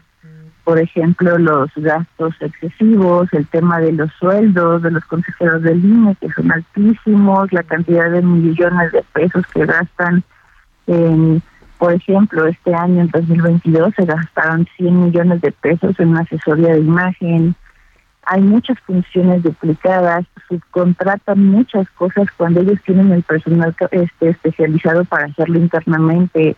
Entonces sí creo que hay muchísimas cosas que debemos de cambiar. Ya. El tema de la representación de los 11 consejeros que conforman el instituto, ¿ustedes están de acuerdo que se mantenga ese número o que se reduzca? Que se reduzca nosotros estamos de acuerdo en que se reduzca y que en lugar de 11 consejeros del INE sean 7. Siete consejeros y que eh, pues ya viene el relevo de cuatro de ellos. Es decir, que ya no haya relevo y que se queden los que están para que se termine su periodo o desmantelarlo todo y ponerlos desde ahora a los nuevos consejeros. No, pues los consejeros deben de cumplir su periodo, ¿no? Ya van a salir cuatro y tendrán que entrar cuatro nuevos, pero definitivamente pues debe haber, debe empezar a haber cambios en nuestro sistema electoral mexicano. Ya. Gaby, ¿le parece si vamos a, ¿Le parece si vamos a una pausa porque nos corta la guillotina y volvemos para seguir la conversación? Gracias. Vamos a una pausa y volvemos con más información.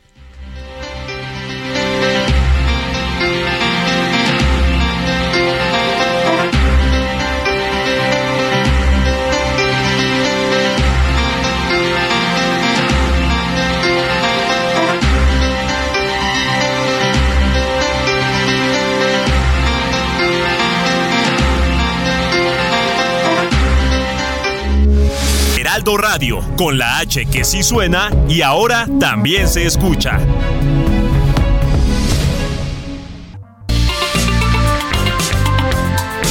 Siga en sintonía con la noticia. Alejandro Sánchez y el informativo Heraldo fin de semana. Continuamos.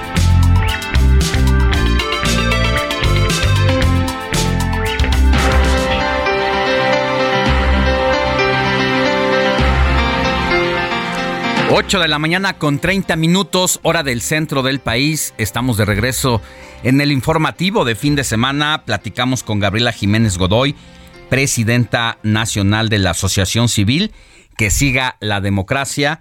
Nos hablaba Gaby de la necesidad en este país, en estos momentos, de reducir la alta burocracia del Instituto Nacional Electoral, que si bien ha hecho un buen trabajo en torno a las elecciones, hay muchas cosas que se tienen que mejorar y sobre todo porque estamos en la antesala ya de la discusión sobre el proyecto de Morena y del presidente de la República en torno a una nueva reforma electoral. Está por ahí Gaby Jiménez Godoy, ¿nos escucha? Aquí estoy, muy buenos días a todos, acá estamos de regreso. Y yo creo que también algo que me gustaría comentarle a todo el auditorio es que hoy el sistema electoral mexicano es de los más caros del mundo, que el voto en México hoy cuesta incluso el doble que el voto en Estados Unidos.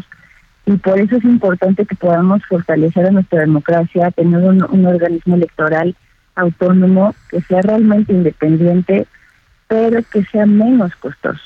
Ya pues va a ser importante esta discusión que empieza y donde seguramente el Partido Revolucionario Institucional será nuevamente fiel de la balanza como en las pasadas reformas o proyectos de constitucionales.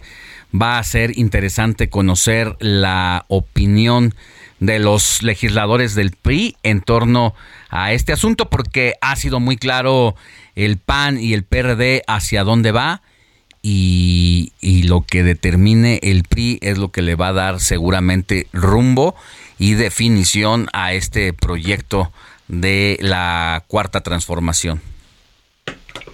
Sí, yo creo que también es muy importante para que todos podamos saber de qué se trata la reforma electoral, qué se está proponiendo actualmente.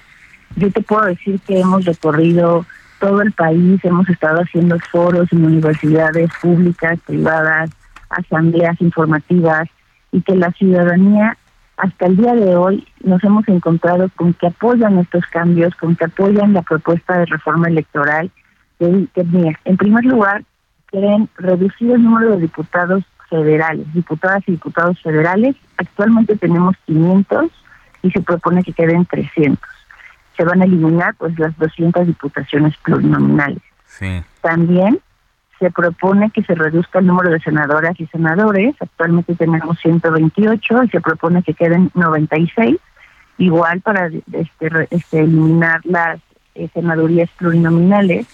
También en el número en el tema de diputaciones locales hay muchos congresos este, locales que tienen más número de diputados el número que deberían de tener de acuerdo a su población. Incluso en el Congreso de Yucatán, hace menos de un mes, acaban de aprobar aumentar el número de diputados locales con 10 más. Nosotros estamos proponiendo que haya una reducción para que haya este 500 menos divididos entre todos los este, congresos locales, 500 diputadas y diputados locales menos te puedo decir que con, con esta reducción de diputaciones locales, federales y senadurías nos vamos a estar ahorrando más de 7 mil millones, más de 7 mil millones de pesos al año. También, otra de las propuestas que tenemos es reducir el número de regidores y regidoras, de regidurías. Tenemos más de 2.500 municipios en todo el país y hay muchos municipios que tienen hasta 20 regidores un cabildo de 20 personas. Nosotros proponemos que haya máximo nueve regidurías por municipio. Disminuyendo regidurías nos vamos a ahorrar 6 mil millones de pesos al año. Y yo le pregunto a la gente, ¿tener un cabildo de 20 personas o tener un cabildo de nueve personas nos va a afectar en algo? Y todo el mundo dice, no. O les pregunto, si en lugar de tener 500 diputados y diputadas federales, tenemos 300 ¿Nos va a afectar en algo? Claro que no, tampoco. Más va a ser más eficiente también el trabajo legislativo. Hoy saben, los diputados federales, voy a poner como un ejemplo, tienen, sesionan dos días a la semana eh, y tienen en promedio tres comisiones cada uno.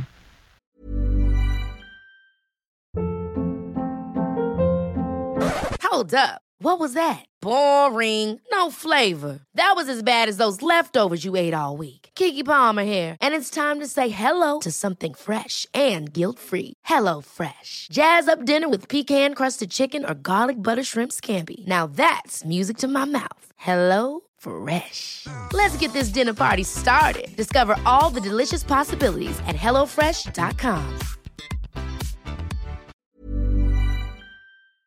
Si tuviéramos menos diputados, pues yo creo que les tocaría ver más comisiones, tal vez de cinco. Pero pues no nos va a afectar en nada y sí vamos a poder ahorrar muchos miles de millones de pesos al año que podrán ser destinados a salud, a medicinas, hospitales, a infraestructura, educación, a muchas cosas. Otra de las propuestas importantes de la reforma electoral es el INE. Va a cambiar de nombre. La oposición ha querido decir que se va a desaparecer al INE, pero es una completa mentira. No se va a desaparecer al INE. Se le va a cambiar el nombre al INE, Instituto Nacional de Elecciones y Consultas, porque queremos que también, además de las elecciones, cada vez haya más, más consultas ciudadanas para poder tener una democracia más directa y más participativa en México. Y eh, pues no es la primera vez que pasa. El INE antes se llamaba IFE, ¿no? Cuando cambió a INE, pues no desapareció el IFE. Y lo mismo está pasando ahorita, ¿no? Va a cambiar a INE, Instituto Nacional de Elecciones y Consultas. También algo muy importante de la propuesta de la reforma electoral es que van a cambiar la forma en la que son elegidos tanto los consejeros electorales como los magistrados electorales. Actualmente son elegidos por el Poder este, Legislativo, unos son elegidos en el Senado y los otros son elegidos en la Cámara de Diputados, pero esto que genera, pues que realmente no sean autónomos, que no sean autónomas estas autoridades electorales, porque porque los tiene que apoyar un grupo parlamentario, los tiene que apoyar un partido para poder llegar y después, pues eso les quita la autonomía. Bien. En la propuesta de reforma electoral, ¿qué se propone? que haya una terna que son que van a mandar 20 propuestas del Poder Ejecutivo, 20 propuestas del Poder Legislativo y 20 propuestas el Judicial y de ahí los, los mejores, los más capacitados, los que tengan mejor trayectoria, los que tengan más experiencia, serán enviados a votación directa de la ciudadanía. Muy bien, Gaby. Esto con el objetivo de generar que realmente se... Nada más para decirle al auditorio también que lo que está usted destacando, Gabriela Jiménez Godoy, presidenta nacional de la Asociación Civil que siga la democracia, es parte del proyecto que se propone en la Cámara de Diputados por parte del partido Morena. Y antes de despedirnos, yo quisiera preguntarle, eh, Gaby Jiménez Godoy, presidenta nacional de la Asociación Civil, que siga la democracia. Si no le preocupa las declaraciones de Adán Augusto López de que dijo que un militar sí puede ser presidente de la República. Bueno, pues la verdad ya no lo había, no lo había escuchado, lo desconozco, pero yo creo que algo muy importante que, que ha pasado es que se ha hecho una gran campaña de desinformación. Sí, pero lo que dijo el, el, el, secretario de Gobernación, eh, si tenemos el audio por ahí para que lo escuche Gaby, ¿tenemos el audio por ahí del secretario de Gobernación? Más allá de la...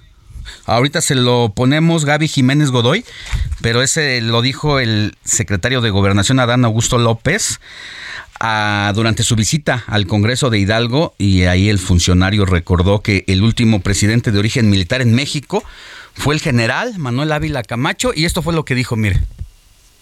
Desde luego que un militar puede participar en tareas políticas y puede tener aspiraciones políticas y puede incluso ser presidente de la República, pero para ello pues deberá participar en procesos electorales, deberá ir a someterse a, ¿Cómo ve? las urnas.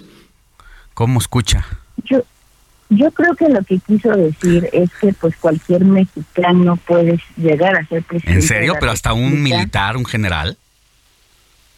Pues usted que, usted que, está del lado de la, de la, de la defensa de la democracia, mm, sí le parece normal. Yo creo que es muy improbable que eso suceda en el México de hoy moderno, pero Lo que sí es que creo que cualquier mexicano podríamos intentarlo, cualquiera que puede, puede intentarlo y si tiene el voto de la mayoría puede llegar, ¿no? Eso es una democracia. Hasta un militar. Muy bien, gracias Gaby Jiménez Godoy, presidenta nacional de la Asociación Civil que siga la democracia. Que tenga buen día. Gracias Alejandro, un abrazo a todos y estén pendientes de la discusión que inicia este martes. Hasta pronto. 8 de la mañana con 40 minutos, seguimos con más en el informativo de fin de semana.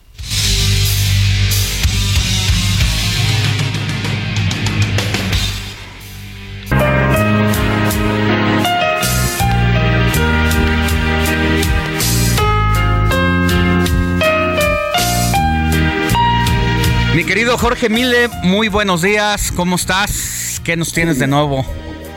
Acompáñenme a vivir esta triste historia, este capítulo fatídico. ¿Qué pasó, Alex? ¿Qué nos pasó? Nos caímos de la nube en que andábamos. Ya, ya, ya estaban sacando brillo a, la copa, ¿no? Era mía, estuvo cerca y la dejamos ir. No, hombre, cosa, ¿qué pasó? A ver, tú como, como aficionado del América, cuéntame, ¿qué, qué le hizo falta al, al conjunto americanista? Pues yo creo que hubo excesiva confianza, esto de ir en primer lugar todo el tiempo, de haber venido de una goliza, eh, se enaltecieron, se ensoberbecieron los americanistas y dejaron de jugar al tú por tú, todo ese ritmo que traían, se encasillaron y creyeron que por ser el primer lugar y haber eh, hecho una buena campaña, haber hecho unos buenos cuartos, eso les iba a dar el pase automático. No, pues hay que ganársela partido a partido. Y los errores, los errores que se cometen de experimentados, aunque hayas jugado en Francia o donde hayas jugado, son los que te cuestan al final de cuentas. Sí, los jugadores que eh, tenían que aparecer ayer simplemente no pasaron lista, no, no estuvieron ahí. Así que la América llegó, sí, es cierto, constantemente, pero no, no la metía y empezó a, jugarle eh, al revés del destino, ¿no? Empezó a desesperarse. Y bueno, al minuto 29 los Diablos se fueron adelante sobre esquina de Leo Fernández, eh, coloca ahí el área, el balón en el área, eh, después se pasea el balón por ahí y Torrevino con el abdomen, con la panza, pángala, el 1 por 0. Tiene ahí sí la capacidad de respuesta de la América que ya conocemos. Primero el centro de Luis Fuentes, Mosquera de tía y aparece Tendejas y viene el titubeo de la Volpi que tuvo, de Volpi, perdón, de Volpi, que tuvo un partidazo, un juegazo, pero en ese momento titubea y vamos. Y después viene Roger Martínez, cierto, cabecita, intentaron, pero no concretaron, no aparecieron. Eh, Henry Martin tuvo ese gol que ponía a América adelante y la locura, ¿no? En el estadio, como ya todo el mundo festejaba el 2 a 1 y ahora sí ya se descargó toda la adrenalina, pero de repente aparece el bar y tómala para atrás. Henry estaba en, en fuera de juego, un pie, lo que me digas. Centímetros, pero no, pues es, es, es, fuera, es fuera de lugar y ni cómo alegarle al árbitro. Y qué bueno que se revisó porque tampoco hubiera sabido un triunfo, así sea un centímetro, un milímetro, no importa, son las reglas del juego y se deben de respetar. Sí, y, bueno, durante la semana que se hablaba precisamente del VAR, ¿no? y de que eh, los equipos que tienen eh, televisoras son dueños eh, de las televisoras, son dueños de, de los equipos, específicamente de Televisa y de la América, obviamente, pues mucha gente estaba dando su punto de vista, que el bar podía estar ahí metido y tal, pues ayer no, no se vio, ¿no? ayer al contrario, le quitaron el triunfo al, América y, yo la veía muy cerrada al principio, pero después un par de, de tomas sí tiene el pie adelante y, y bueno, ahí podría venir la interpretación de del oficial, ¿no? del árbitro, pero pues el VAR eh, fue el mandón ayer y le quitaron ese, esa oportunidad al América. Después se dan ¿cuántos? Nueve minutos de, compensación. Y el América ya estaba desesperado, ya mentalmente no podía. Estaban fuera de sí, eh, no concretaban pases y cuando el Toluca le robó la pelotita, pues empezaron a tocar y a desesperar al, al América, ¿no? Eh, le, les dieron eh, bola, como decimos en el boxeo, ¿no? Sí. Simplemente dale bola, maneja el esférico por todos lados y ahí nos vemos. Y se acabó la historia. Así que vamos a escuchar precisamente a Tano después del partido. Era o es uno de sus fuertes como equipo. Las dos veces pagamos caro ese fuerte. El rival tiene sus armas donde nosotros quizás no pudimos sacarla adelante. Con mucho, con poco, se lleva mucho o poco. Pero bueno, vuelvo a insistir. Acá el responsable soy yo de este, de este fracaso deportivo porque lo veo de esa manera y no, no porque me quiera ser el culpable de algo, no. Todos lo sabemos lo que significa no poder conseguir algo en esta institución. El resto es pasado pisado. Pues ahí está el Tano, me parece un tipo eh, muy claro en sus declaraciones y que eh, yo creo que la América lo va a dejar, ¿no? No tendría por qué dejarlo ir claro. después de, la tremenda campaña que, tuvo. Hoy el Pachuca, allá frente a los Rayados de Monterrey, eh, los Rayados por una hazaña, por un milagro de verdad, después de caer 5 a 2 en tres semanas el pasado jueves.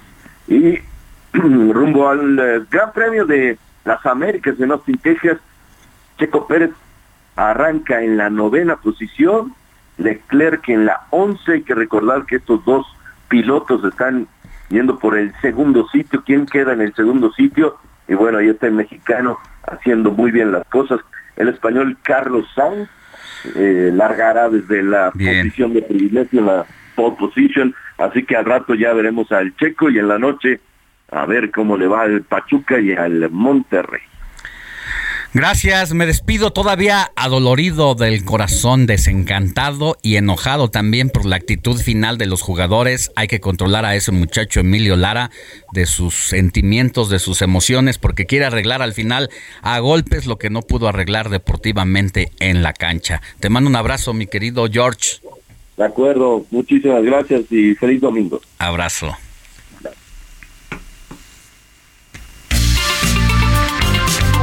Comparte tus comentarios y denuncias en el WhatsApp del informativo fin de semana. Escríbenos o envíanos un mensaje de voz al 55 91 63 51 19. Vámonos con más información. Es momento de hacer un enlace con Mafalda Warrior, titular del noticiero Heraldo Guadalajara, para abordar los temas de la agenda del Estado de Jalisco. Y vaya que hay demasiada información, demasiados temas. ¿Por dónde empezamos, mi querida Mafalda? Muy buenos días. Buenos días, Alex. Muy eh, un saludo a todas las personas que nos están escuchando. Tienes toda la razón. Hay muchísimos temas en este fin de semana. No sé, para empezar, creo, pues el que preocupa a todos los jaliscienses es la seguridad luego de el asesinato el viernes pasado del titular de los servicios de agua potable y alcantarillado de Puerto Vallarta que también tenía el cargo de jefe de gabinete, aunque en el municipio nos cuentan que en realidad no desempeñaba como tal esas funciones.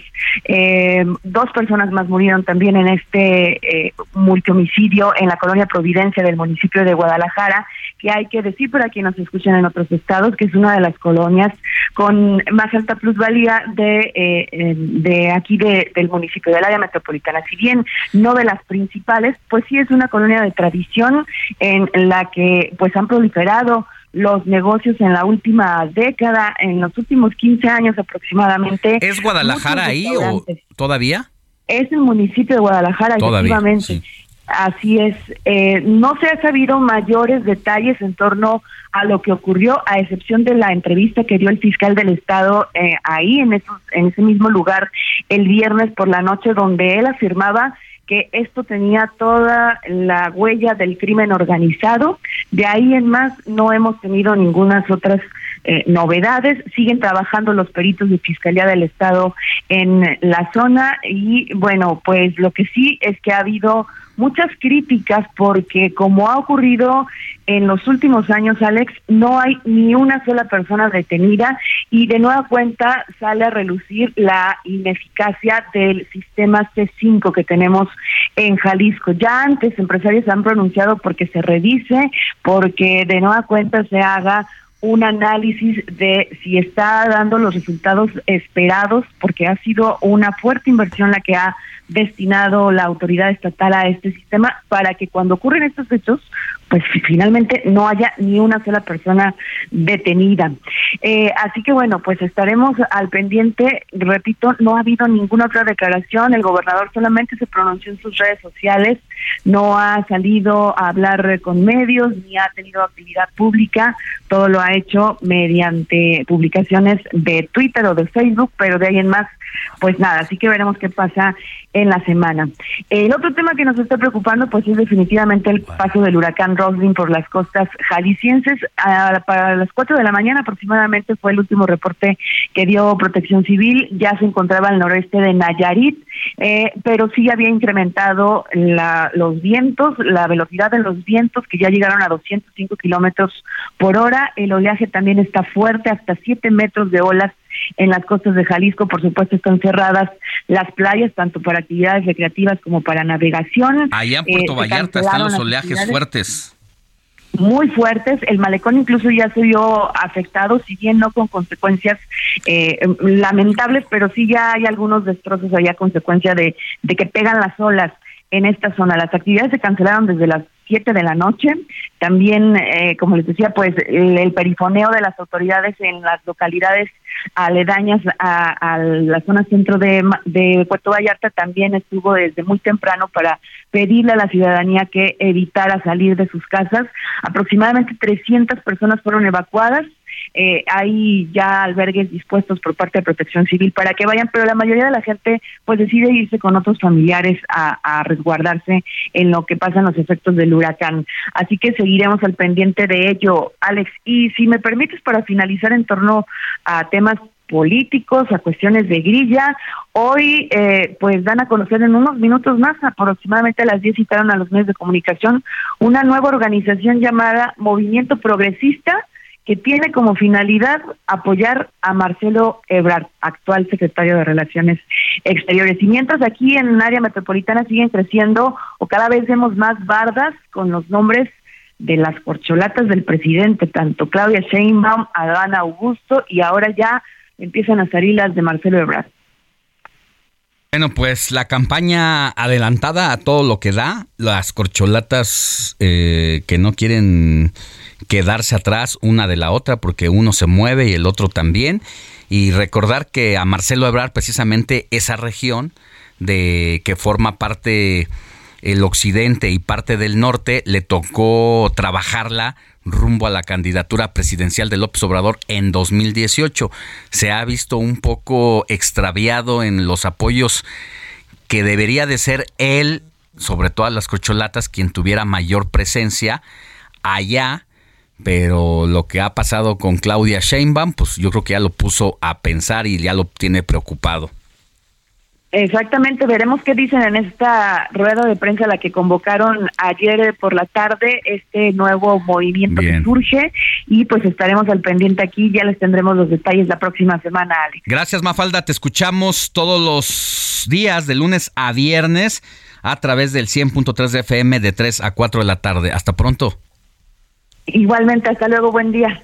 Antes de irnos a una pausa, Moni Reyes, ¿te da tiempo de leer un mensajito? Un mensajito nada más, Alex. 20 segundos. 20 segundos. Buen día a los tres. Saludos desde Oaxaca y porfa un saludo para Yorley, que le eche ganas en su partido de hoy. Gracias y excelente programa. Vámonos a una pausa y volvemos con más información.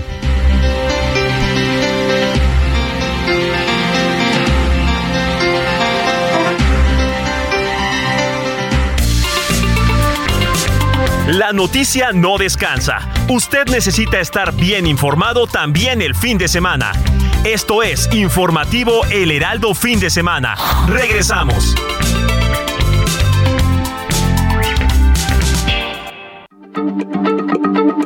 Heraldo Radio, la H se lee, se comparte, se ve y ahora también se escucha.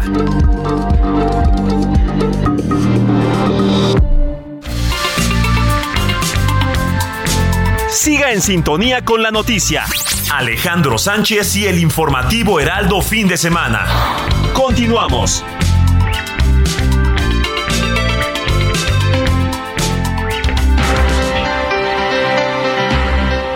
9 de la mañana con 3 minutos hora del centro del país. En breve ya Roberto Martínez nos va a contar cuáles son los apellidos que se encuentran prácticamente en peligro de extinción y cuáles son los apellidos que solo tienen 20 personas en nuestro país. Esto es información del INEGI. Mientras eh, se prepara Roberto Martínez, vamos con Pastor Lozano, Pastor Matías, perdóname, Pastor Matías Arrazola de el titular noticiero Heraldo Oaxaca para abordar temas de la agenda del Estado donde nos pueden escuchar allá en Oaxaca por el 97.7 de FM y a ti, mi querido pastor Matías, de lunes a viernes en dos horarios, de 6 a 7 de la mañana y de 3 a 4 de la tarde. Buenos días. Les saludamos con gusto en este noticiero de fin de semana. Les saludamos y bueno, pues para informarle de situaciones que se vienen presentando en sus momentos el problema que está haciendo Mella, eh, Alejandro, déjame el tema de la basura. Lamentablemente se ha vuelto ya una crisis sanitaria en estos momentos. El ayuntamiento ha dado algunas soluciones eh, pues de fondo en relación a este tema, donde bueno pues hasta el momento, déjame decirte que con pena ajena porque se llevó a cabo ayer la inauguración de lo que es la Feria Internacional del Libro, Ajá. la 42 segunda eh, pues eh, feria eh, se está llevando a cabo en el Centro Cultural y de Convenciones y donde lamentablemente, pues déjame decirte que inundados con muchos desechos, mucha basura hasta estos momentos, y bueno, pues el ayuntamiento buscando la manera y alternativas de solucionar este fondo, este problema que, insistimos, se viene presentando en Oaxaca. Y mientras esto ocurre, pues es un domingo muy movido porque pues hoy, mientras el gobernador del estado, junto con su gabinete, eh, pues eh, legal y ampliado, está reuniéndose para preparar lo que será su segundo informe, en donde pues analizarán los trabajos y obras que están realizando hasta el momento. Bueno, pues muchos dicen, fue poco el avance que se tiene, es probable que ni siquiera la carretera de la costa sea inaugurada durante esta administración, y mientras se dan estos cuestionamientos, pues en estos momentos hay una gran, eh, pues, eh, eh, hay una gran reunión de, de organizaciones sociales que estarán movilizándose unos momentos más, estarán haciendo un recorrido desde uno de los puntos y cruceros principales de Oaxaca, para llegar hasta el centro de la ciudad. Esto con el, el, pretexto aquí es el aniversario luctuoso de uno de los dirigentes del Movimiento Unificador de Lucha TRIC, Heriberto Pasos Ortiz, donde, bueno, pues ahora esto ha motivado que varias organizaciones empiecen a marchar para poder en su momento pues eh, solicitar eh, salida y sobre todo solución a muchos problemas que han quedado pendientes durante esta administración. Y si a esto le sumamos también el otro problema que se vive con la presencia de muchos migrantes, sobre todo venezolanos, que ya empiezan a llegar a la ciudad de Oaxaca, empiezan a dormir a la intemperie, solicitando apoyo, y bueno, pues esto también se está generando y se está reflejando en varios ayuntamientos del el istmo de Tehuantepec, donde obviamente, pues en este paso de caravanas migrantes, pues también ha acentuado el índice de eh, robos, el problema también de inseguridad en la zona, y esto pues obviamente que está y mantiene en un estado pues, de alerta las mismas autoridades, que hasta el momento han realizado diversos operativos para frenar todo este problema que se vive en Oaxaca. Así es que varios eventos, la FILO, lo que es la Feria Internacional del Libro presente en Oaxaca, problema de la basura, problema de migrantes y ahora con esta movilización este domingo muy muy pues eh, movido por las organizaciones sociales que este día se estarán pues, realizando su marcha ya en unos minutos más, Alejandro. Entiendo que en la semana incluso se presentó una iniciativa de reforma precisamente ante el problema de la basura allá en Oaxaca y que fue discutido en el Congreso local. ¿Qué pasó, eh, Pastor, con eso? Pues es, una, digamos que son como mejoralitos que se le está dando al asunto, porque mientras unos están en esas iniciativas, sobre todo eh, tiene que ver más que nada en la separación de la basura, de buscar alternativas inmediatas para que se vuelva y se pueda tener una cultura entre los mismos oaxaqueños. Bueno, el problema es que nadie quiere tener un basurero cerca de algún ayuntamiento, ya se han buscado dos intentos de tener algún eh, pues lugar de relleno sanitario, pero pues se ha caído hasta el momento. Son dos asuntos que preocupan. Uno, eh, la falta de recursos económicos. El ayuntamiento recurrió al gobierno del estado para el apoyo están ya soltando, por lo menos en estos instantes, ya para entrar a buscar el lugar idóneo, cinco millones de pesos. Se estará buscando más recursos, pero el problema es que los lugares que ya se tenían pues identificados o focalizados, el problema es que pues eh, se cayeron porque empezaron las protestas de estos municipios que no quieren un relleno sanitario cerca de su comunidad y este es un tema complejo, pero muchos quieren entrarle al, asunto, pero solamente son como aportaciones leves, pero ninguna que pueda considerar un asunto de fondo a este problema, Alejandro. Bueno, pues vamos a seguir pendientes y por lo pronto, mientras nos escuchamos nosotros y hablamos aquí hasta el próximo fin de semana, te escuchamos de lunes a viernes de 6 a 7 de la mañana y de 3 a 4 de la tarde a través de El Heraldo Radio Oaxaca por el 97.7 de FM. Gracias, Pastor. Te saludo con gusto, Alejandro, a todo el equipo del Heraldo Radio. Saludos, buen domingo. Buen día. Es Pastor Matías Arazola, titular del noticiero Heraldo de Oaxaca. Alejandro Sánchez y el informativo Heraldo fin de semana. Roberto Martínez, ahora sí, sácanos de la duda, danos esa información que estamos esperando en torno a los apellidos en México. A ver. Pues mira, Alex, esos apellidos, para empezar, son de origen europeo y allá, y allá en Europa son de los más. ¿cuáles? Los... Estos apellidos, los últimos, los que ya están en peligro de extinción, ah, nada más cuentan con 40 personas bueno, son 20-20 en el país. Ajá. Son muy comunes allí en Europa, allí en España principalmente. Pero mira, estos apellidos son Cancelada. No sé si Cancelada. Cancelada es un apellido. No, no conozco a nadie. Y el segundo es Duncan. Duncan. Duncan, Duncan, perdón. Duncan, sí, Duncan. conozco ¿Un apellido? el apellido de Duncan. A mí esa me suena como película de no, un incluso había, si no me equivoco, si no me equivoco, incluso en los ochentas había unos yoyos de la marca Duncan, precisamente en honor al apellido de los productores de, esos juegos. Exactamente. si nos queremos poner un poquito, abrir un poco más el panorama, hay otros apellidos que también son de origen japonés, estadounidense, que también cuentan con un poquito más de, de 20 personas, de 20 a 50, que el japonés es Suzuki, hasta parece marca. Fíjate, a, pesar de que, eh, pues sí, en Japón debe ser una marca, una Super apellido. Un apellido que incluso se convirtió en una marca de una distribuidora de automóviles, pues. Suzuki. Sí, bueno, pero a ver, esos están en México. Esos sí están en ah, México y también cuentan con menos de 50 personas. ¿Y cuál es el estadounidense, Uno estadounidense que se llama, el apellido es Sit. Sit. Uno italiano que es Regazzo. Ay, Regazzo. Y uno portugués, que este, este hasta le va a hacer recordar un poco a la Cámara de Diputados, principalmente al PT, que es Noroña. También es de los apellidos este, que tienen pocos mexicanos que tienen ese apellido. Oye, todos serán así, todos los Noroña serán así, de enfadosos. Quién sabe, pero pues ya es que se hizo viral ayer, este fin de semana en Noroña. La verdad, por, un enfrentamiento.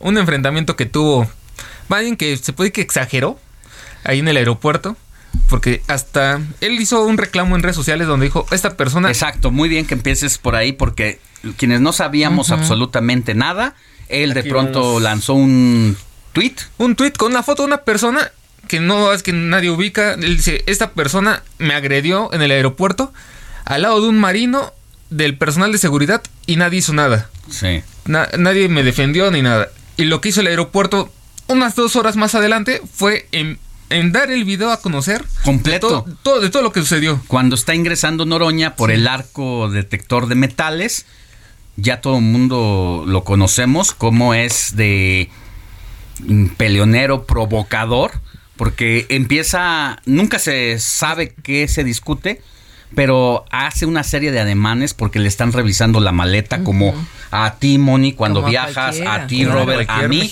a cualquiera. Si la autoridad ahí te dice, abres tu maleta porque se te tiene que revisar, la abres. Y no estás al contentillo de, ay, es que no, es que yo, mis derechos como ciudad, no, se abre ahí, señores, su maleta.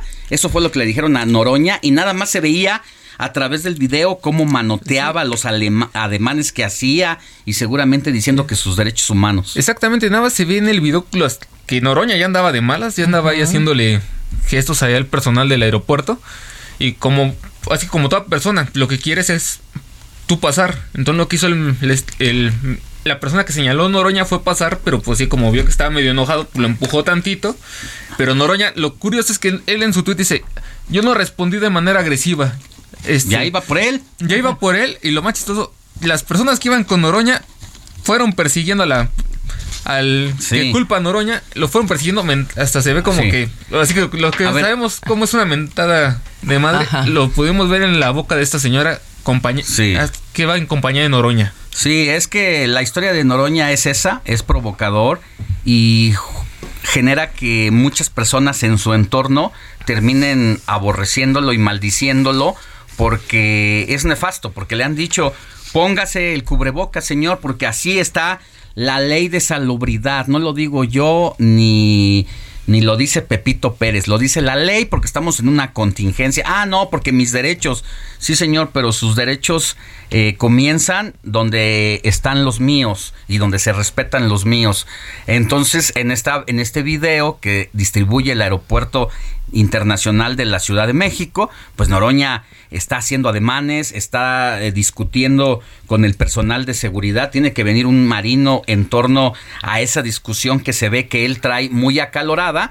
Y mientras está haciendo un cuello de botella porque las otras personas que están atrás de él no pueden recoger sus maletas, no pueden pasar y lo que hace esta persona que honestamente yo lo hubiera hecho también, es tomar del hombro a Noroña y hacerlo a un lado para que él pueda pasar.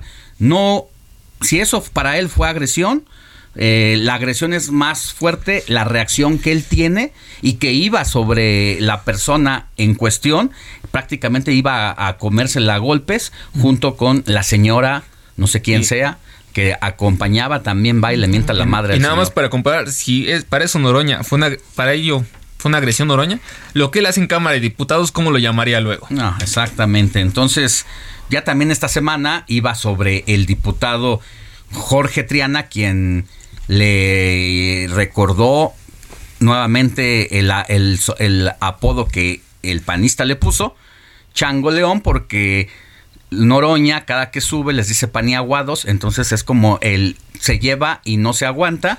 Y bueno, es un terroncito de azúcar el señor. Así las cosas. Y entonces los apellidos. Todo viene por los apellidos. Ya para concluir esa parte y irnos con Marín. Los, apellidos entonces más comunes son Martínez, Hernández, García, Pérez, González. Y González. Y los que ya, este, ya nada más quedan 20 personas que esperemos se pueda seguir este, reproduciendo este, apellido son Cancelada y Duncan. Ya, y el radio escucha que nos escribía Tlahuecatl Dice Oscar Tlahuecatl. ¿Sí? Él es, te, lo digo en este momento porque tengo la foto. ¿Cuántos apellidos hay Tlahuecatl? Hay 65 personas con este apellido. Tlahuechitl, Tlahuechitl, Tlahuechitl, Bautista. Mira, Tlahuechitl. Tlahuechitl. Ah, sí. No, pues completamente de origen 100% de alguna etnia. A ver si Oscar nos vuelve a escribir para que nos diga de qué ¿Cuál región, es su origen? De que, no sé si sea zapoteca, si sea náhuatl, que con mucho orgullo debe llevar. Está bonito. ¿eh? Representando ahí, no cualquiera es Tlahuecatl, Tlahuechatl. Tlahuechatl. Ajá. Bueno, pues solamente 60 personas y todos son a la misma familia. Qué bien. Bueno. 9 de la mañana con 16 minutos. ¿Vas a leer mensajitos? Sí, tengo mensajitos. Brevemente dice, quiero enviar una felicitación y agradecimiento al doctor Álvaro, Álvaro Chavarría de los Santos, doctor Álvaro Chavarría de los Santos, por su atención en la pandemia de COVID. Eh, Rosalía López de la alcaldía Tláhuac es quien manda los ah, saludos. Si no me equivoco, muy buen programa. Ese doctor debe ser del pueblo de Santiago Zapotitlán. Rosalía Dime ah. si estoy en lo cierto o no, ahí por la escuela diurna secundaria Tlahuizcali 126 donde estudié yo. Muy bien, Alex. Hola, Alex. Buenos días. Ya andamos desde temprano escuchándolo. Soy Fernanda González y el doctor Francisco Larrañaga nos saluda desde la colonia Roma. Dice, excelente programa. Gracias por los saludos y por acordarse del Día del Médico. La doctora Elizabeth Croswell dice, gracias a mis pacientes por la confianza que siempre me han tenido. Soy de la alcaldía Benito Juárez. Vámonos con más. Comparte tus comentarios y denuncias en el WhatsApp del informativo fin de semana. Escríbenos o envíanos un mensaje de voz al 55 91 63 51 19. Cine con Eduardo Marín.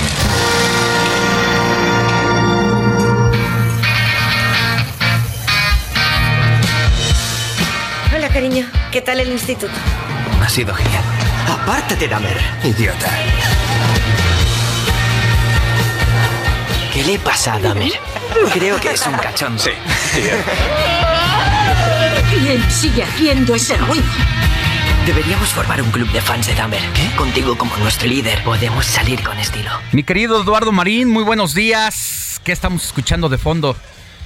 Buenos días, Alex. Qué gusto saludarte a ti y a toda la audiencia. Pues mira, estamos escuchando esta muy comentada eh, miniserie de Netflix que es Dahmer, de la que vamos a platicar ahorita, una miniserie que ha causado mucho revuelo, de solo 10 episodios, que es una crónica sobre el tristemente célebre asesino, el monstruo de Milwaukee, Jeffrey Dahmer, quien pues asesinó a 17 hombres, principalmente adolescentes, desde fines de los 70 a inicios de los 90. Y bueno, esta crónica pues sí es, es una serie muy atractiva, pero también relevante, valiosa, porque mira, es un testimonio agudo de una personalidad muy compleja, un retrato de un psicópata en grado máximo a quien se le muestra en la serie, pues en su formación de su niñez, eh, cómo le afectó la tormentosa, conflictiva relación de sus padres, la relación con sus compañeros del colegio, en fin, es el retrato de una mente totalmente perturbada, un monstruo que tenía diversas perversiones y que refleja pues el lado más oscuro, más siniestro del ser humano. Y sin duda, pues también, y esto tiene un gran valor, eh, también la serie es un testimonio de la ineficacia policíaca, cuya negligencia permitió que, al, no ser detenido a pesar de múltiples evidencias, eh, de que estaba, eh, que era un criminal, un asesino, que se permitió esa negligencia policíaca que él continuara con su monstruosa serie de asesinatos, hasta haber matado de la manera más cruel eh, a 17 hombres. En verdad es increíble cómo eh, Dahmer siguió libre durante años, evadiendo arrestos, eh, cometiendo, eh, mientras continuaba pues cometiendo sus espantosos crímenes a lo largo de 13 años. Es pues, eh, Alex, una serie impactante, sí, inquietante, cruda, dura, pero al mismo tiempo es certera. Mira, no cae en excesos como podía deducirse de por la misma historia. Y el reparto pues es muy eficaz, está encabezado por un actor muy singular que se ha caracterizado por eh, interpretar roles así muy inquietantes, perturbadores, que es Ivan Peters, de 35 años, a quien conocimos en, en la serie, que estuvo, bueno, estuvo en todas las temporadas de la famosa serie de American Horror Story, y que también interpretó a Quicksilver en los X-Men, y es un eh, eh, actor sin duda hábil, que repito, se está caracterizando por interpretar esos roles inquietantes, y bueno, a su lado, como su padre, el brillante actor que es Richard Jenkins, un actor que, que ha sido subvalorado, pero siempre es eficaz. A muchos recordar, lo recordarán en La forma del agua de nuestro paisano Guillermo del Toro. Así que bueno, quizás no es para todos los gustos por la crudeza de su temática, de su historia, pero es sin duda, Alex, una miniserie importante, valiosa, atractiva y eficaz.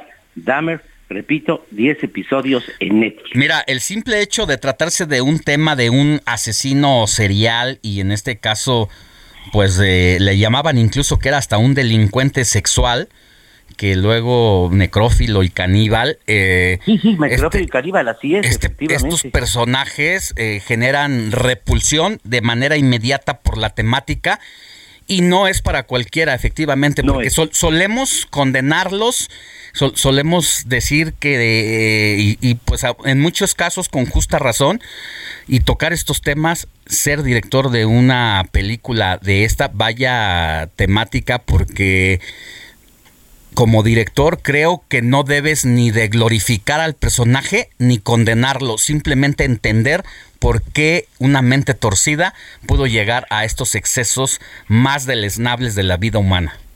Y no, tienes toda la razón, y justamente ese es el mérito, ese es el valor de la serie, que eh, no eh, eh, es una apología del asesino, no, sino lo ve, lo retrata en su lado humano en el sentido de ver todas sus perversiones, su complejidad psicológica y es un testimonio del lado más oscuro del ser humano pero también vale como un retrato social, como el testimonio de la ineficacia policíaca, es un retrato social, psicológico, muy humano, pero eh, que nos permite entender cómo pues las perversiones de la mente humana y, las razones que llevan a eso. Pero efectivamente, incluso bien lo dice Alex, el, fíjate que el actor Ivan Peters, eh, él comentó que aceptó el papel, pero porque la serie no veía al personaje, no desde glorificándolo, no ensalzándolo,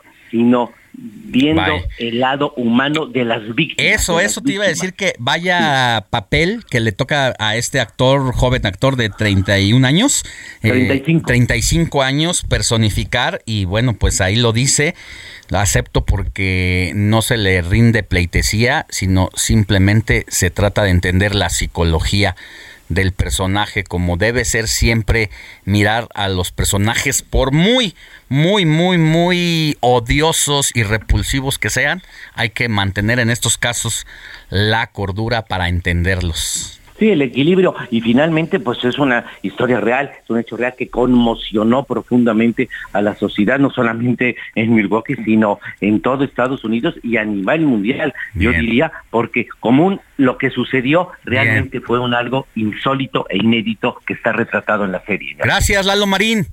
Hasta luego, muy buenos días. Pausa y volvemos con más. Solo quería ver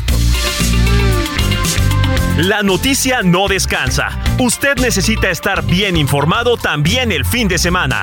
Esto es Informativo El Heraldo Fin de Semana. Regresamos.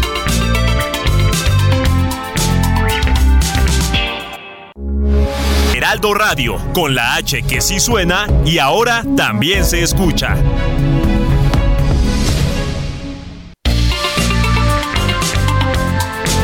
Siga en sintonía con la noticia. Alejandro Sánchez y el informativo Heraldo fin de semana.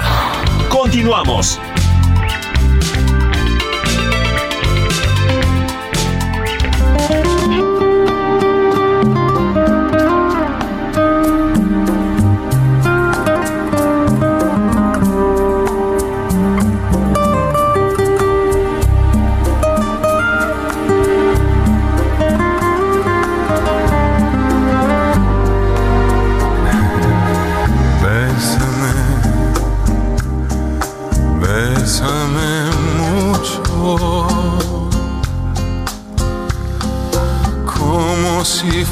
Esta noche la última vez.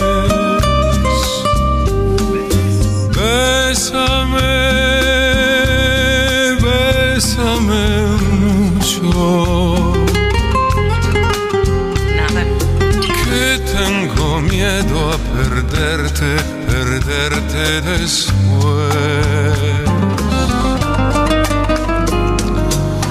Bésame. Ay, ay, ay. Aquí preguntándole tras bambalinas a Moni si canta, porque una de sus grandes pasiones, además del manejo de la voz, es precisamente a este gran cantante. Ay, soy su fiel seguidora. Y de mi nos Andrea decías que no cantas. No, no canto. Pero deberías cantar, Moni. Debería, pero no canto. No canta, pero le encanta. Creo, yo creo que es modesta, que sí debe cantar, pero se hace la que no. Sí, soy muy honesta, muy modesta y honesta. Bueno, Cuéntanos de mi Andrea Bocelli. ¿Va a estar en México? Así es, mi querida Moni, después de que te hizo suspirar con esta canción Ay, que estamos sí. escuchando. Precisamente este tema que es, yo creo que es una de las canciones más icónicas en español de todos los tiempos, compuesta además por una extraordinaria letrista mexicana como lo fue la gran Consuelo Velázquez. Este tema titulado Bésame mucho, que como lo comentábamos también tras bambalinas, Alex, eh, uno de los temas yo creo que más con más versiones también en la historia de la música. En todo el mundo se canta. En inglés, en español, y en hasta, Italia. hasta Elvis Presley la cantó, imagínense. Sí, nada dice, más. o sea, eh, los registros musicales internacionales dicen que yo creo que es la canción que más se ha cantado en distintos idiomas. Exactamente. Y orgullosamente de México. México. Venga, Consuelito México. Velázquez. Velázquez que la compuso y hay distintas leyendas en torno a cómo se eh, compuso esta canción, pero la que más suena y la que nadie ha desmentido es la que dicen que era un hombre que se iba a la guerra y se despedía de su amada porque no sabía si iba a volver a verla. Bésame mucho como si fuera La esta última noche vez. la última vez. Así es, mi querida Moni. Como bien lo dices, va a estar Andrea Bocelli, este extraordinario tenor italiano en nuestro país el próximo año. Para ser exactos, el 19 de febrero en el Campo Marte de aquí de la Ciudad de México. Y dos días después, el 21 de febrero de 2023, en el Parque Fundidora de Monterrey. Ahí para que vayas haciendo el cochinito, Moni.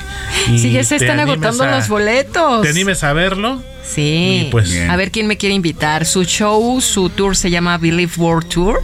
Y bueno, pues va a tener a Susana Zabaleta como invitada, al menos aquí en el Campo Marte, y muchas artistas que serán sorpresa. Bueno. Ahí Pues- voy a estar yo haciendo la presentación oficial. Ah, Me parece perfecto, mi querida Moni. ¿Por estaría qué no? bien, ¿no? Claro. Dice, decía o dice el jugador, el mexicano Sueña. Javier el Chicharito Hernández, imaginemos cosas fregonas. Cosas Sueña, chingonas. sueña. No pasa nada, no pasa nada. Vibra, decrétalo. Ahí estamos Llámalo. viendo a Andrea Bocelli. Gracias. Claro que Gracias, sí, Héctor Alex seguimos pendientes. Bésame, bésame mucho. Que tengo miedo a perderte, perderte después.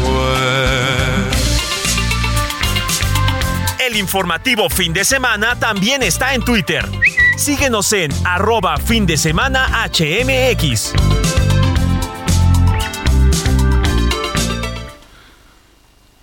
Nueve de la mañana con 35 minutos, hora del centro del país. Seguimos con más información. Uno de los temas que más ha sido sonado en esta legislatura de la Cámara de Diputados es la reforma electoral. Y ha dividido las opiniones.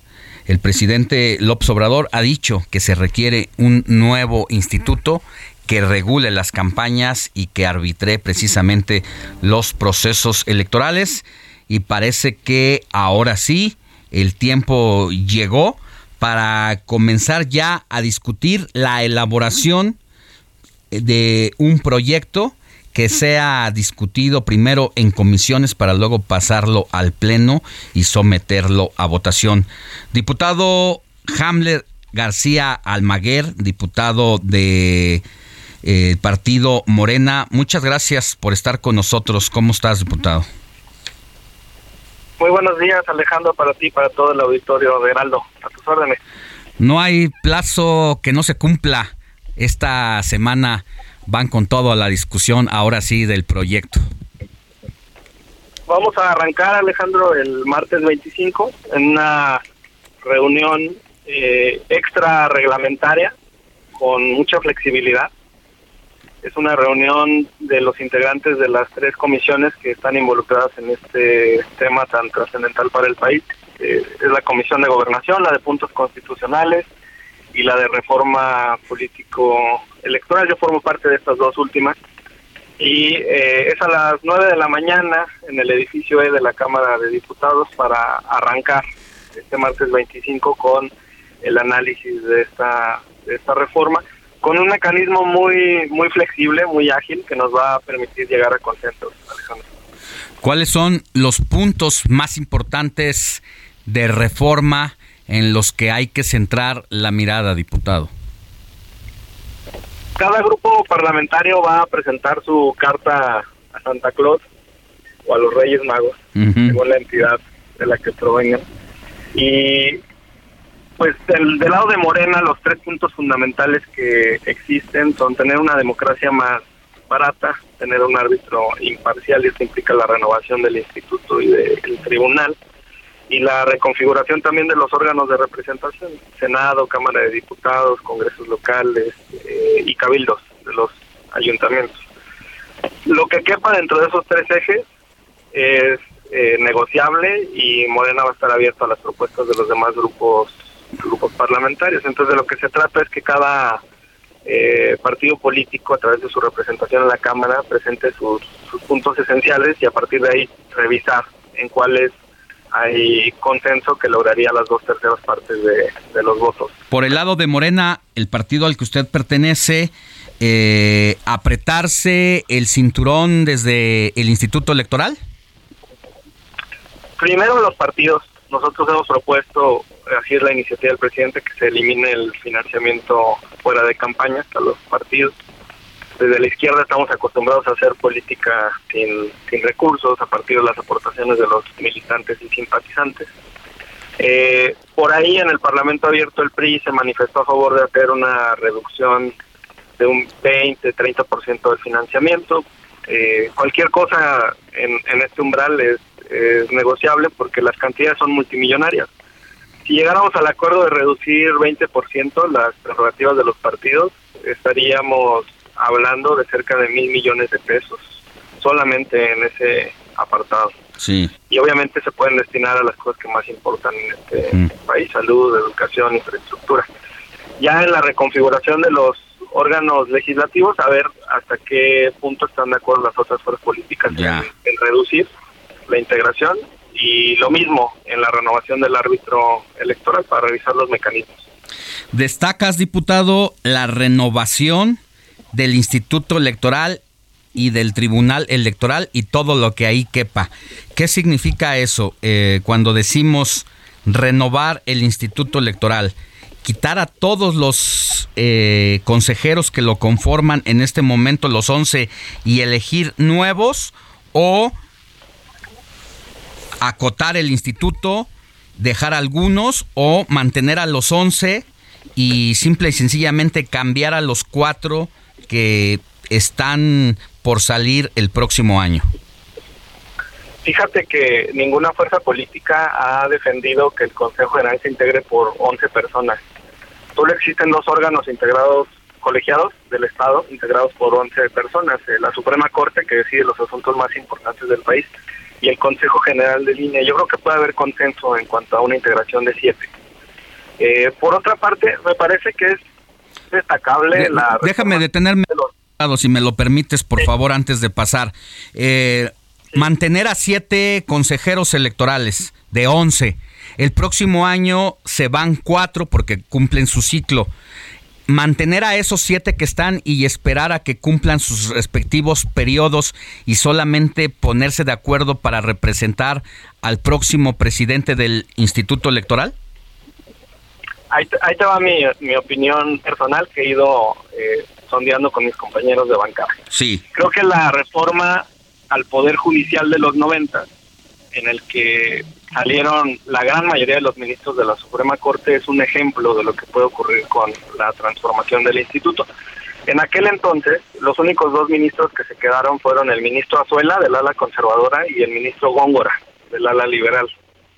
Entonces yo creo que podríamos llegar a algún acuerdo para dotar de cierta estabilidad al instituto y que no todos fueran nueve, nuevos, perdón, para que un par pudieran eh, mantenerse en los, en los que haya consenso en las diferentes fuerzas políticas que, que son meritorios, digamos, para seguir ahí en el Consejo General. Sí se tendrían que renovar los restantes cinco asientos y también muy importante la transformación de la Secretaría Ejecutiva del, del Instituto, porque Edmundo Jacobo ya prácticamente va con la renovación que le dieron del periodo para 18 años en el en el INE, entonces es un, es un periodo pues extremadamente largo, no, no es sano para ninguna institución este tipo de cuestiones.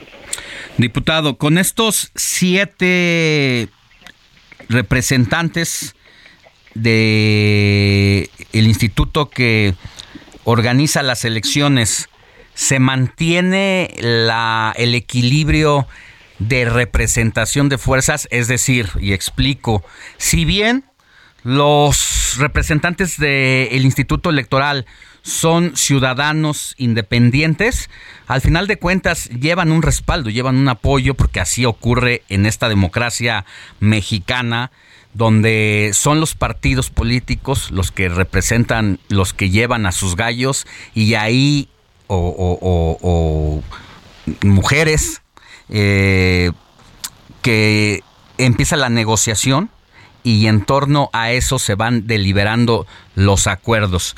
Siete consejeros representan un equilibrio de fuerzas para que el Instituto Electoral no termine cargado a Morena? Mira, en la anterior integración de la Cámara, la 64 cuarta legislatura, se desarrolló un proceso para renovar algunos asientos en el instituto y Morena no colocó ahí personas incondicionales al, al movimiento. Entonces nunca ha sido la, la ambición del, del partido eh, apoderarse del instituto o colocar ahí personas que digan a todo que sí. Eh, tampoco estamos de acuerdo con la distribución entre cuotas que lamentablemente pues ha pervertido a esta institución electoral. Si fuera de esa manera, pues ya lo dijo nuestro coordinador Nacho Mier, pues tenemos la mayoría suficiente con nuestros aliados para poder colocar a los cuatro eh, nuevos consejeros en caso de que no procediera la forma electoral, o quizá tres, y podría ser un escenario cómodo para ir conquistando espacios poco a poco, pero no creemos en una transformación profunda del, del instituto y estamos abiertos a las propuestas. Yo tampoco he visto que alguno de los legisladores de la oposición esté en contra de la intervención de los tres poderes en la designación de los de los consejeros. Habrá que ver hasta qué punto están, están de acuerdo en esta modificación. Diputado, cuando dices tenemos mayoría con nuestros aliados, ¿también incluyes al PRI? Mira, Alejandro, en la reforma de Guardia Nacional no solamente acompañó la gran mayoría de los senadores y diputados del PRI, sino también la mayoría de los senadores del PRD y algunos diputados del PRD la realidad es que quien está solo en este momento pues es el PAN, porque todas las demás fuerzas políticas eh, acompañaron en esta reforma tan importante como, como es la Guardia Nacional. Y ha ocurrido también en las legislaturas eh, locales.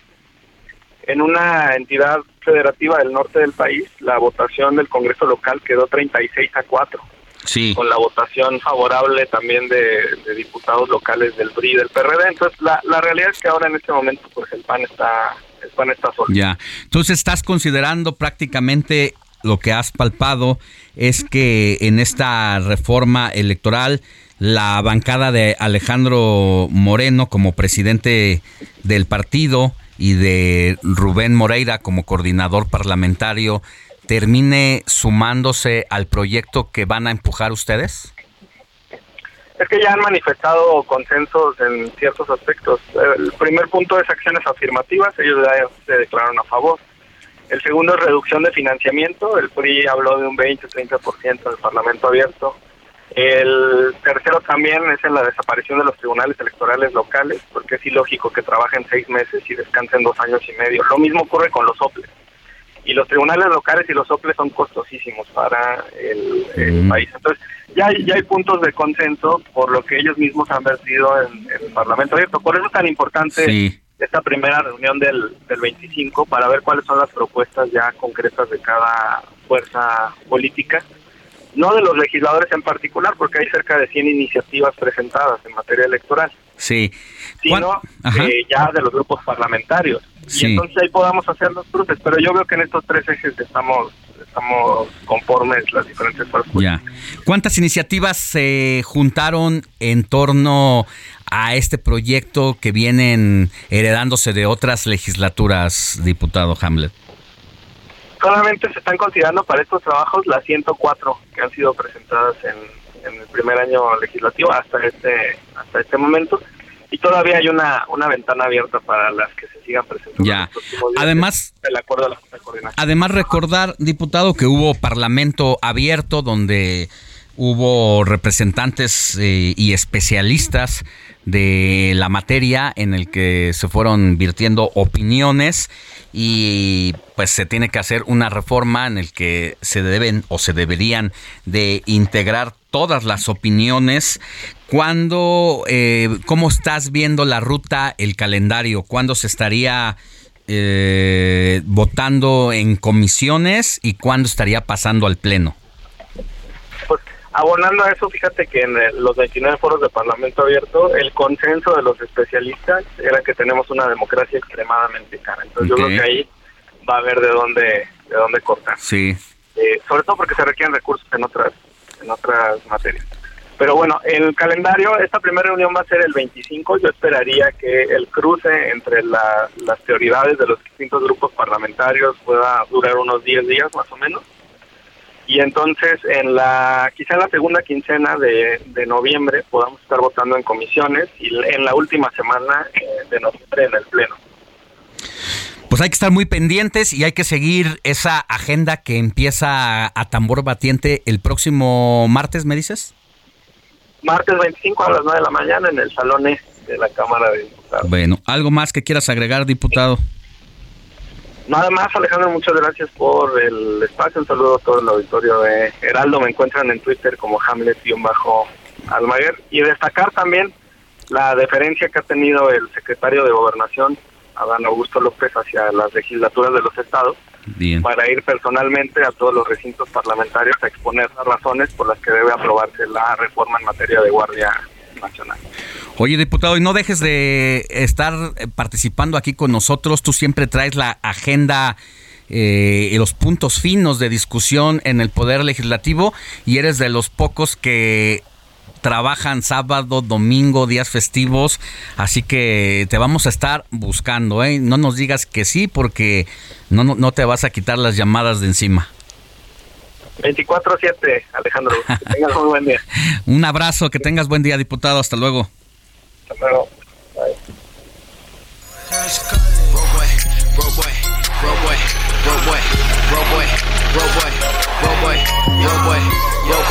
Yo boy, hey.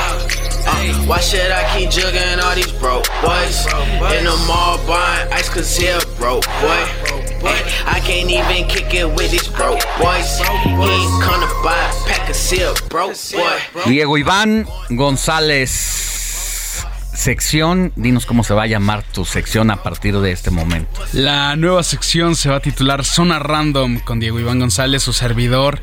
Este, vamos a estar, servidor y amigo, exactamente, vamos a estar cada domingo, pues platicando de todo, como bien lo menciona o como hace referencia el título de la sección, random, ¿no? O sea, random, este, eh, traducido al español es una palabra del inglés que traducida al español es algo aleatorio, ¿no? Algo raro, algo ahí medio casual, o sea, no algo fijamente establecido. Entonces, este. Compuesto de distintas moléculas. Exacto, de distintas moléculas, de distintos caracteres, de distintos mundos, etcétera, ¿no? Eso es lo que vamos a estar platicando y pues a partir de este domingo y espero que muchos más acompañarlos en sus mañanas platicándole de cosas de, de la cultura popular o de todo tipo de casos, ¿no? Movimientos urbanos. Movimientos urbanos, movimientos de todo tipo, tecnológicos inclusive, etcétera, ¿no? ¿Y qué nos vas a contar hoy?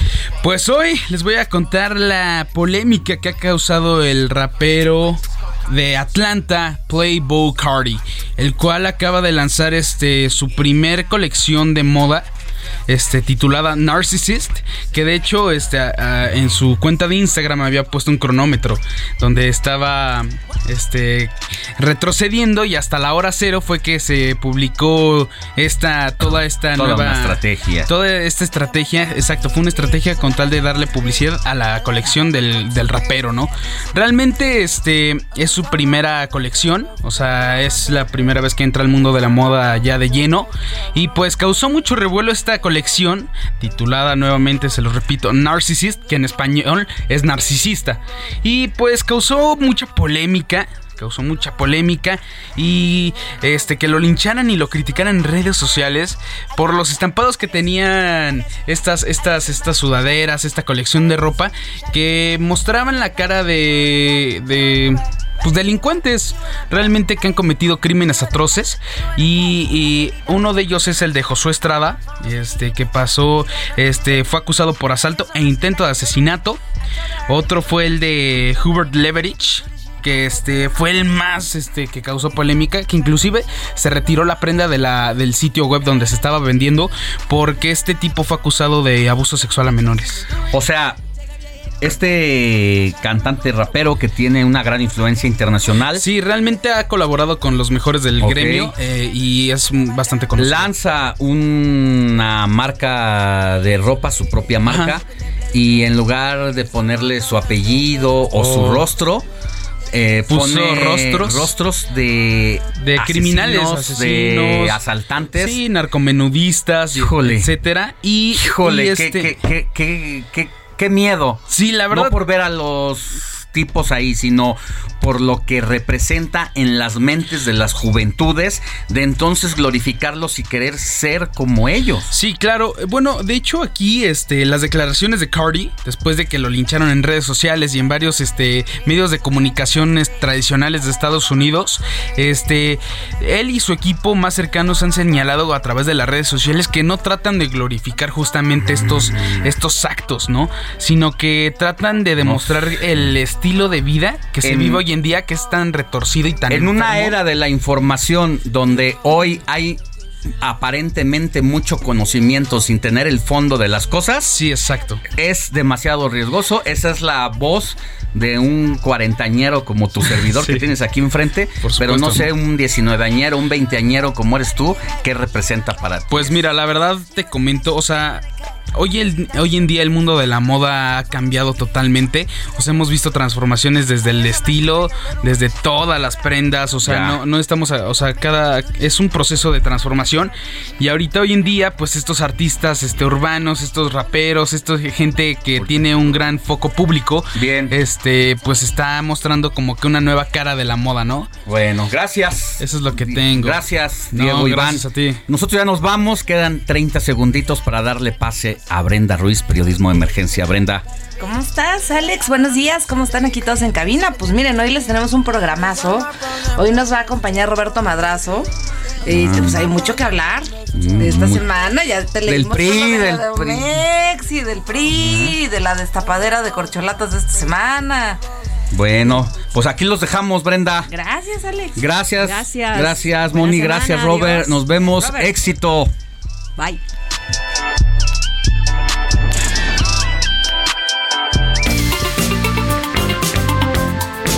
Heraldo Media Group presentó Alejandro Sánchez y el informativo Heraldo fin de semana. La información y el entretenimiento que usted necesita para estar enterado también en su descanso. Por el Heraldo Radio, con la H que sí suena y ahora también se escucha.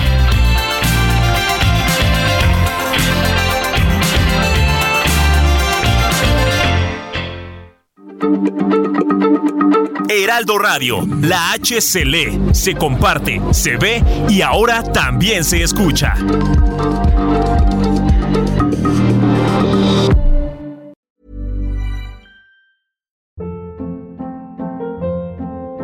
Hold up. What was that? Boring. No flavor. That was as bad as those leftovers you ate all week. Kiki Palmer here, and it's time to say hello to something fresh and guilt-free. Hello Fresh. Jazz up dinner with pecan-crusted chicken or garlic butter shrimp scampi. Now that's music to my mouth. Hello Fresh. Let's get this dinner party started. Discover all the delicious possibilities at HelloFresh.com.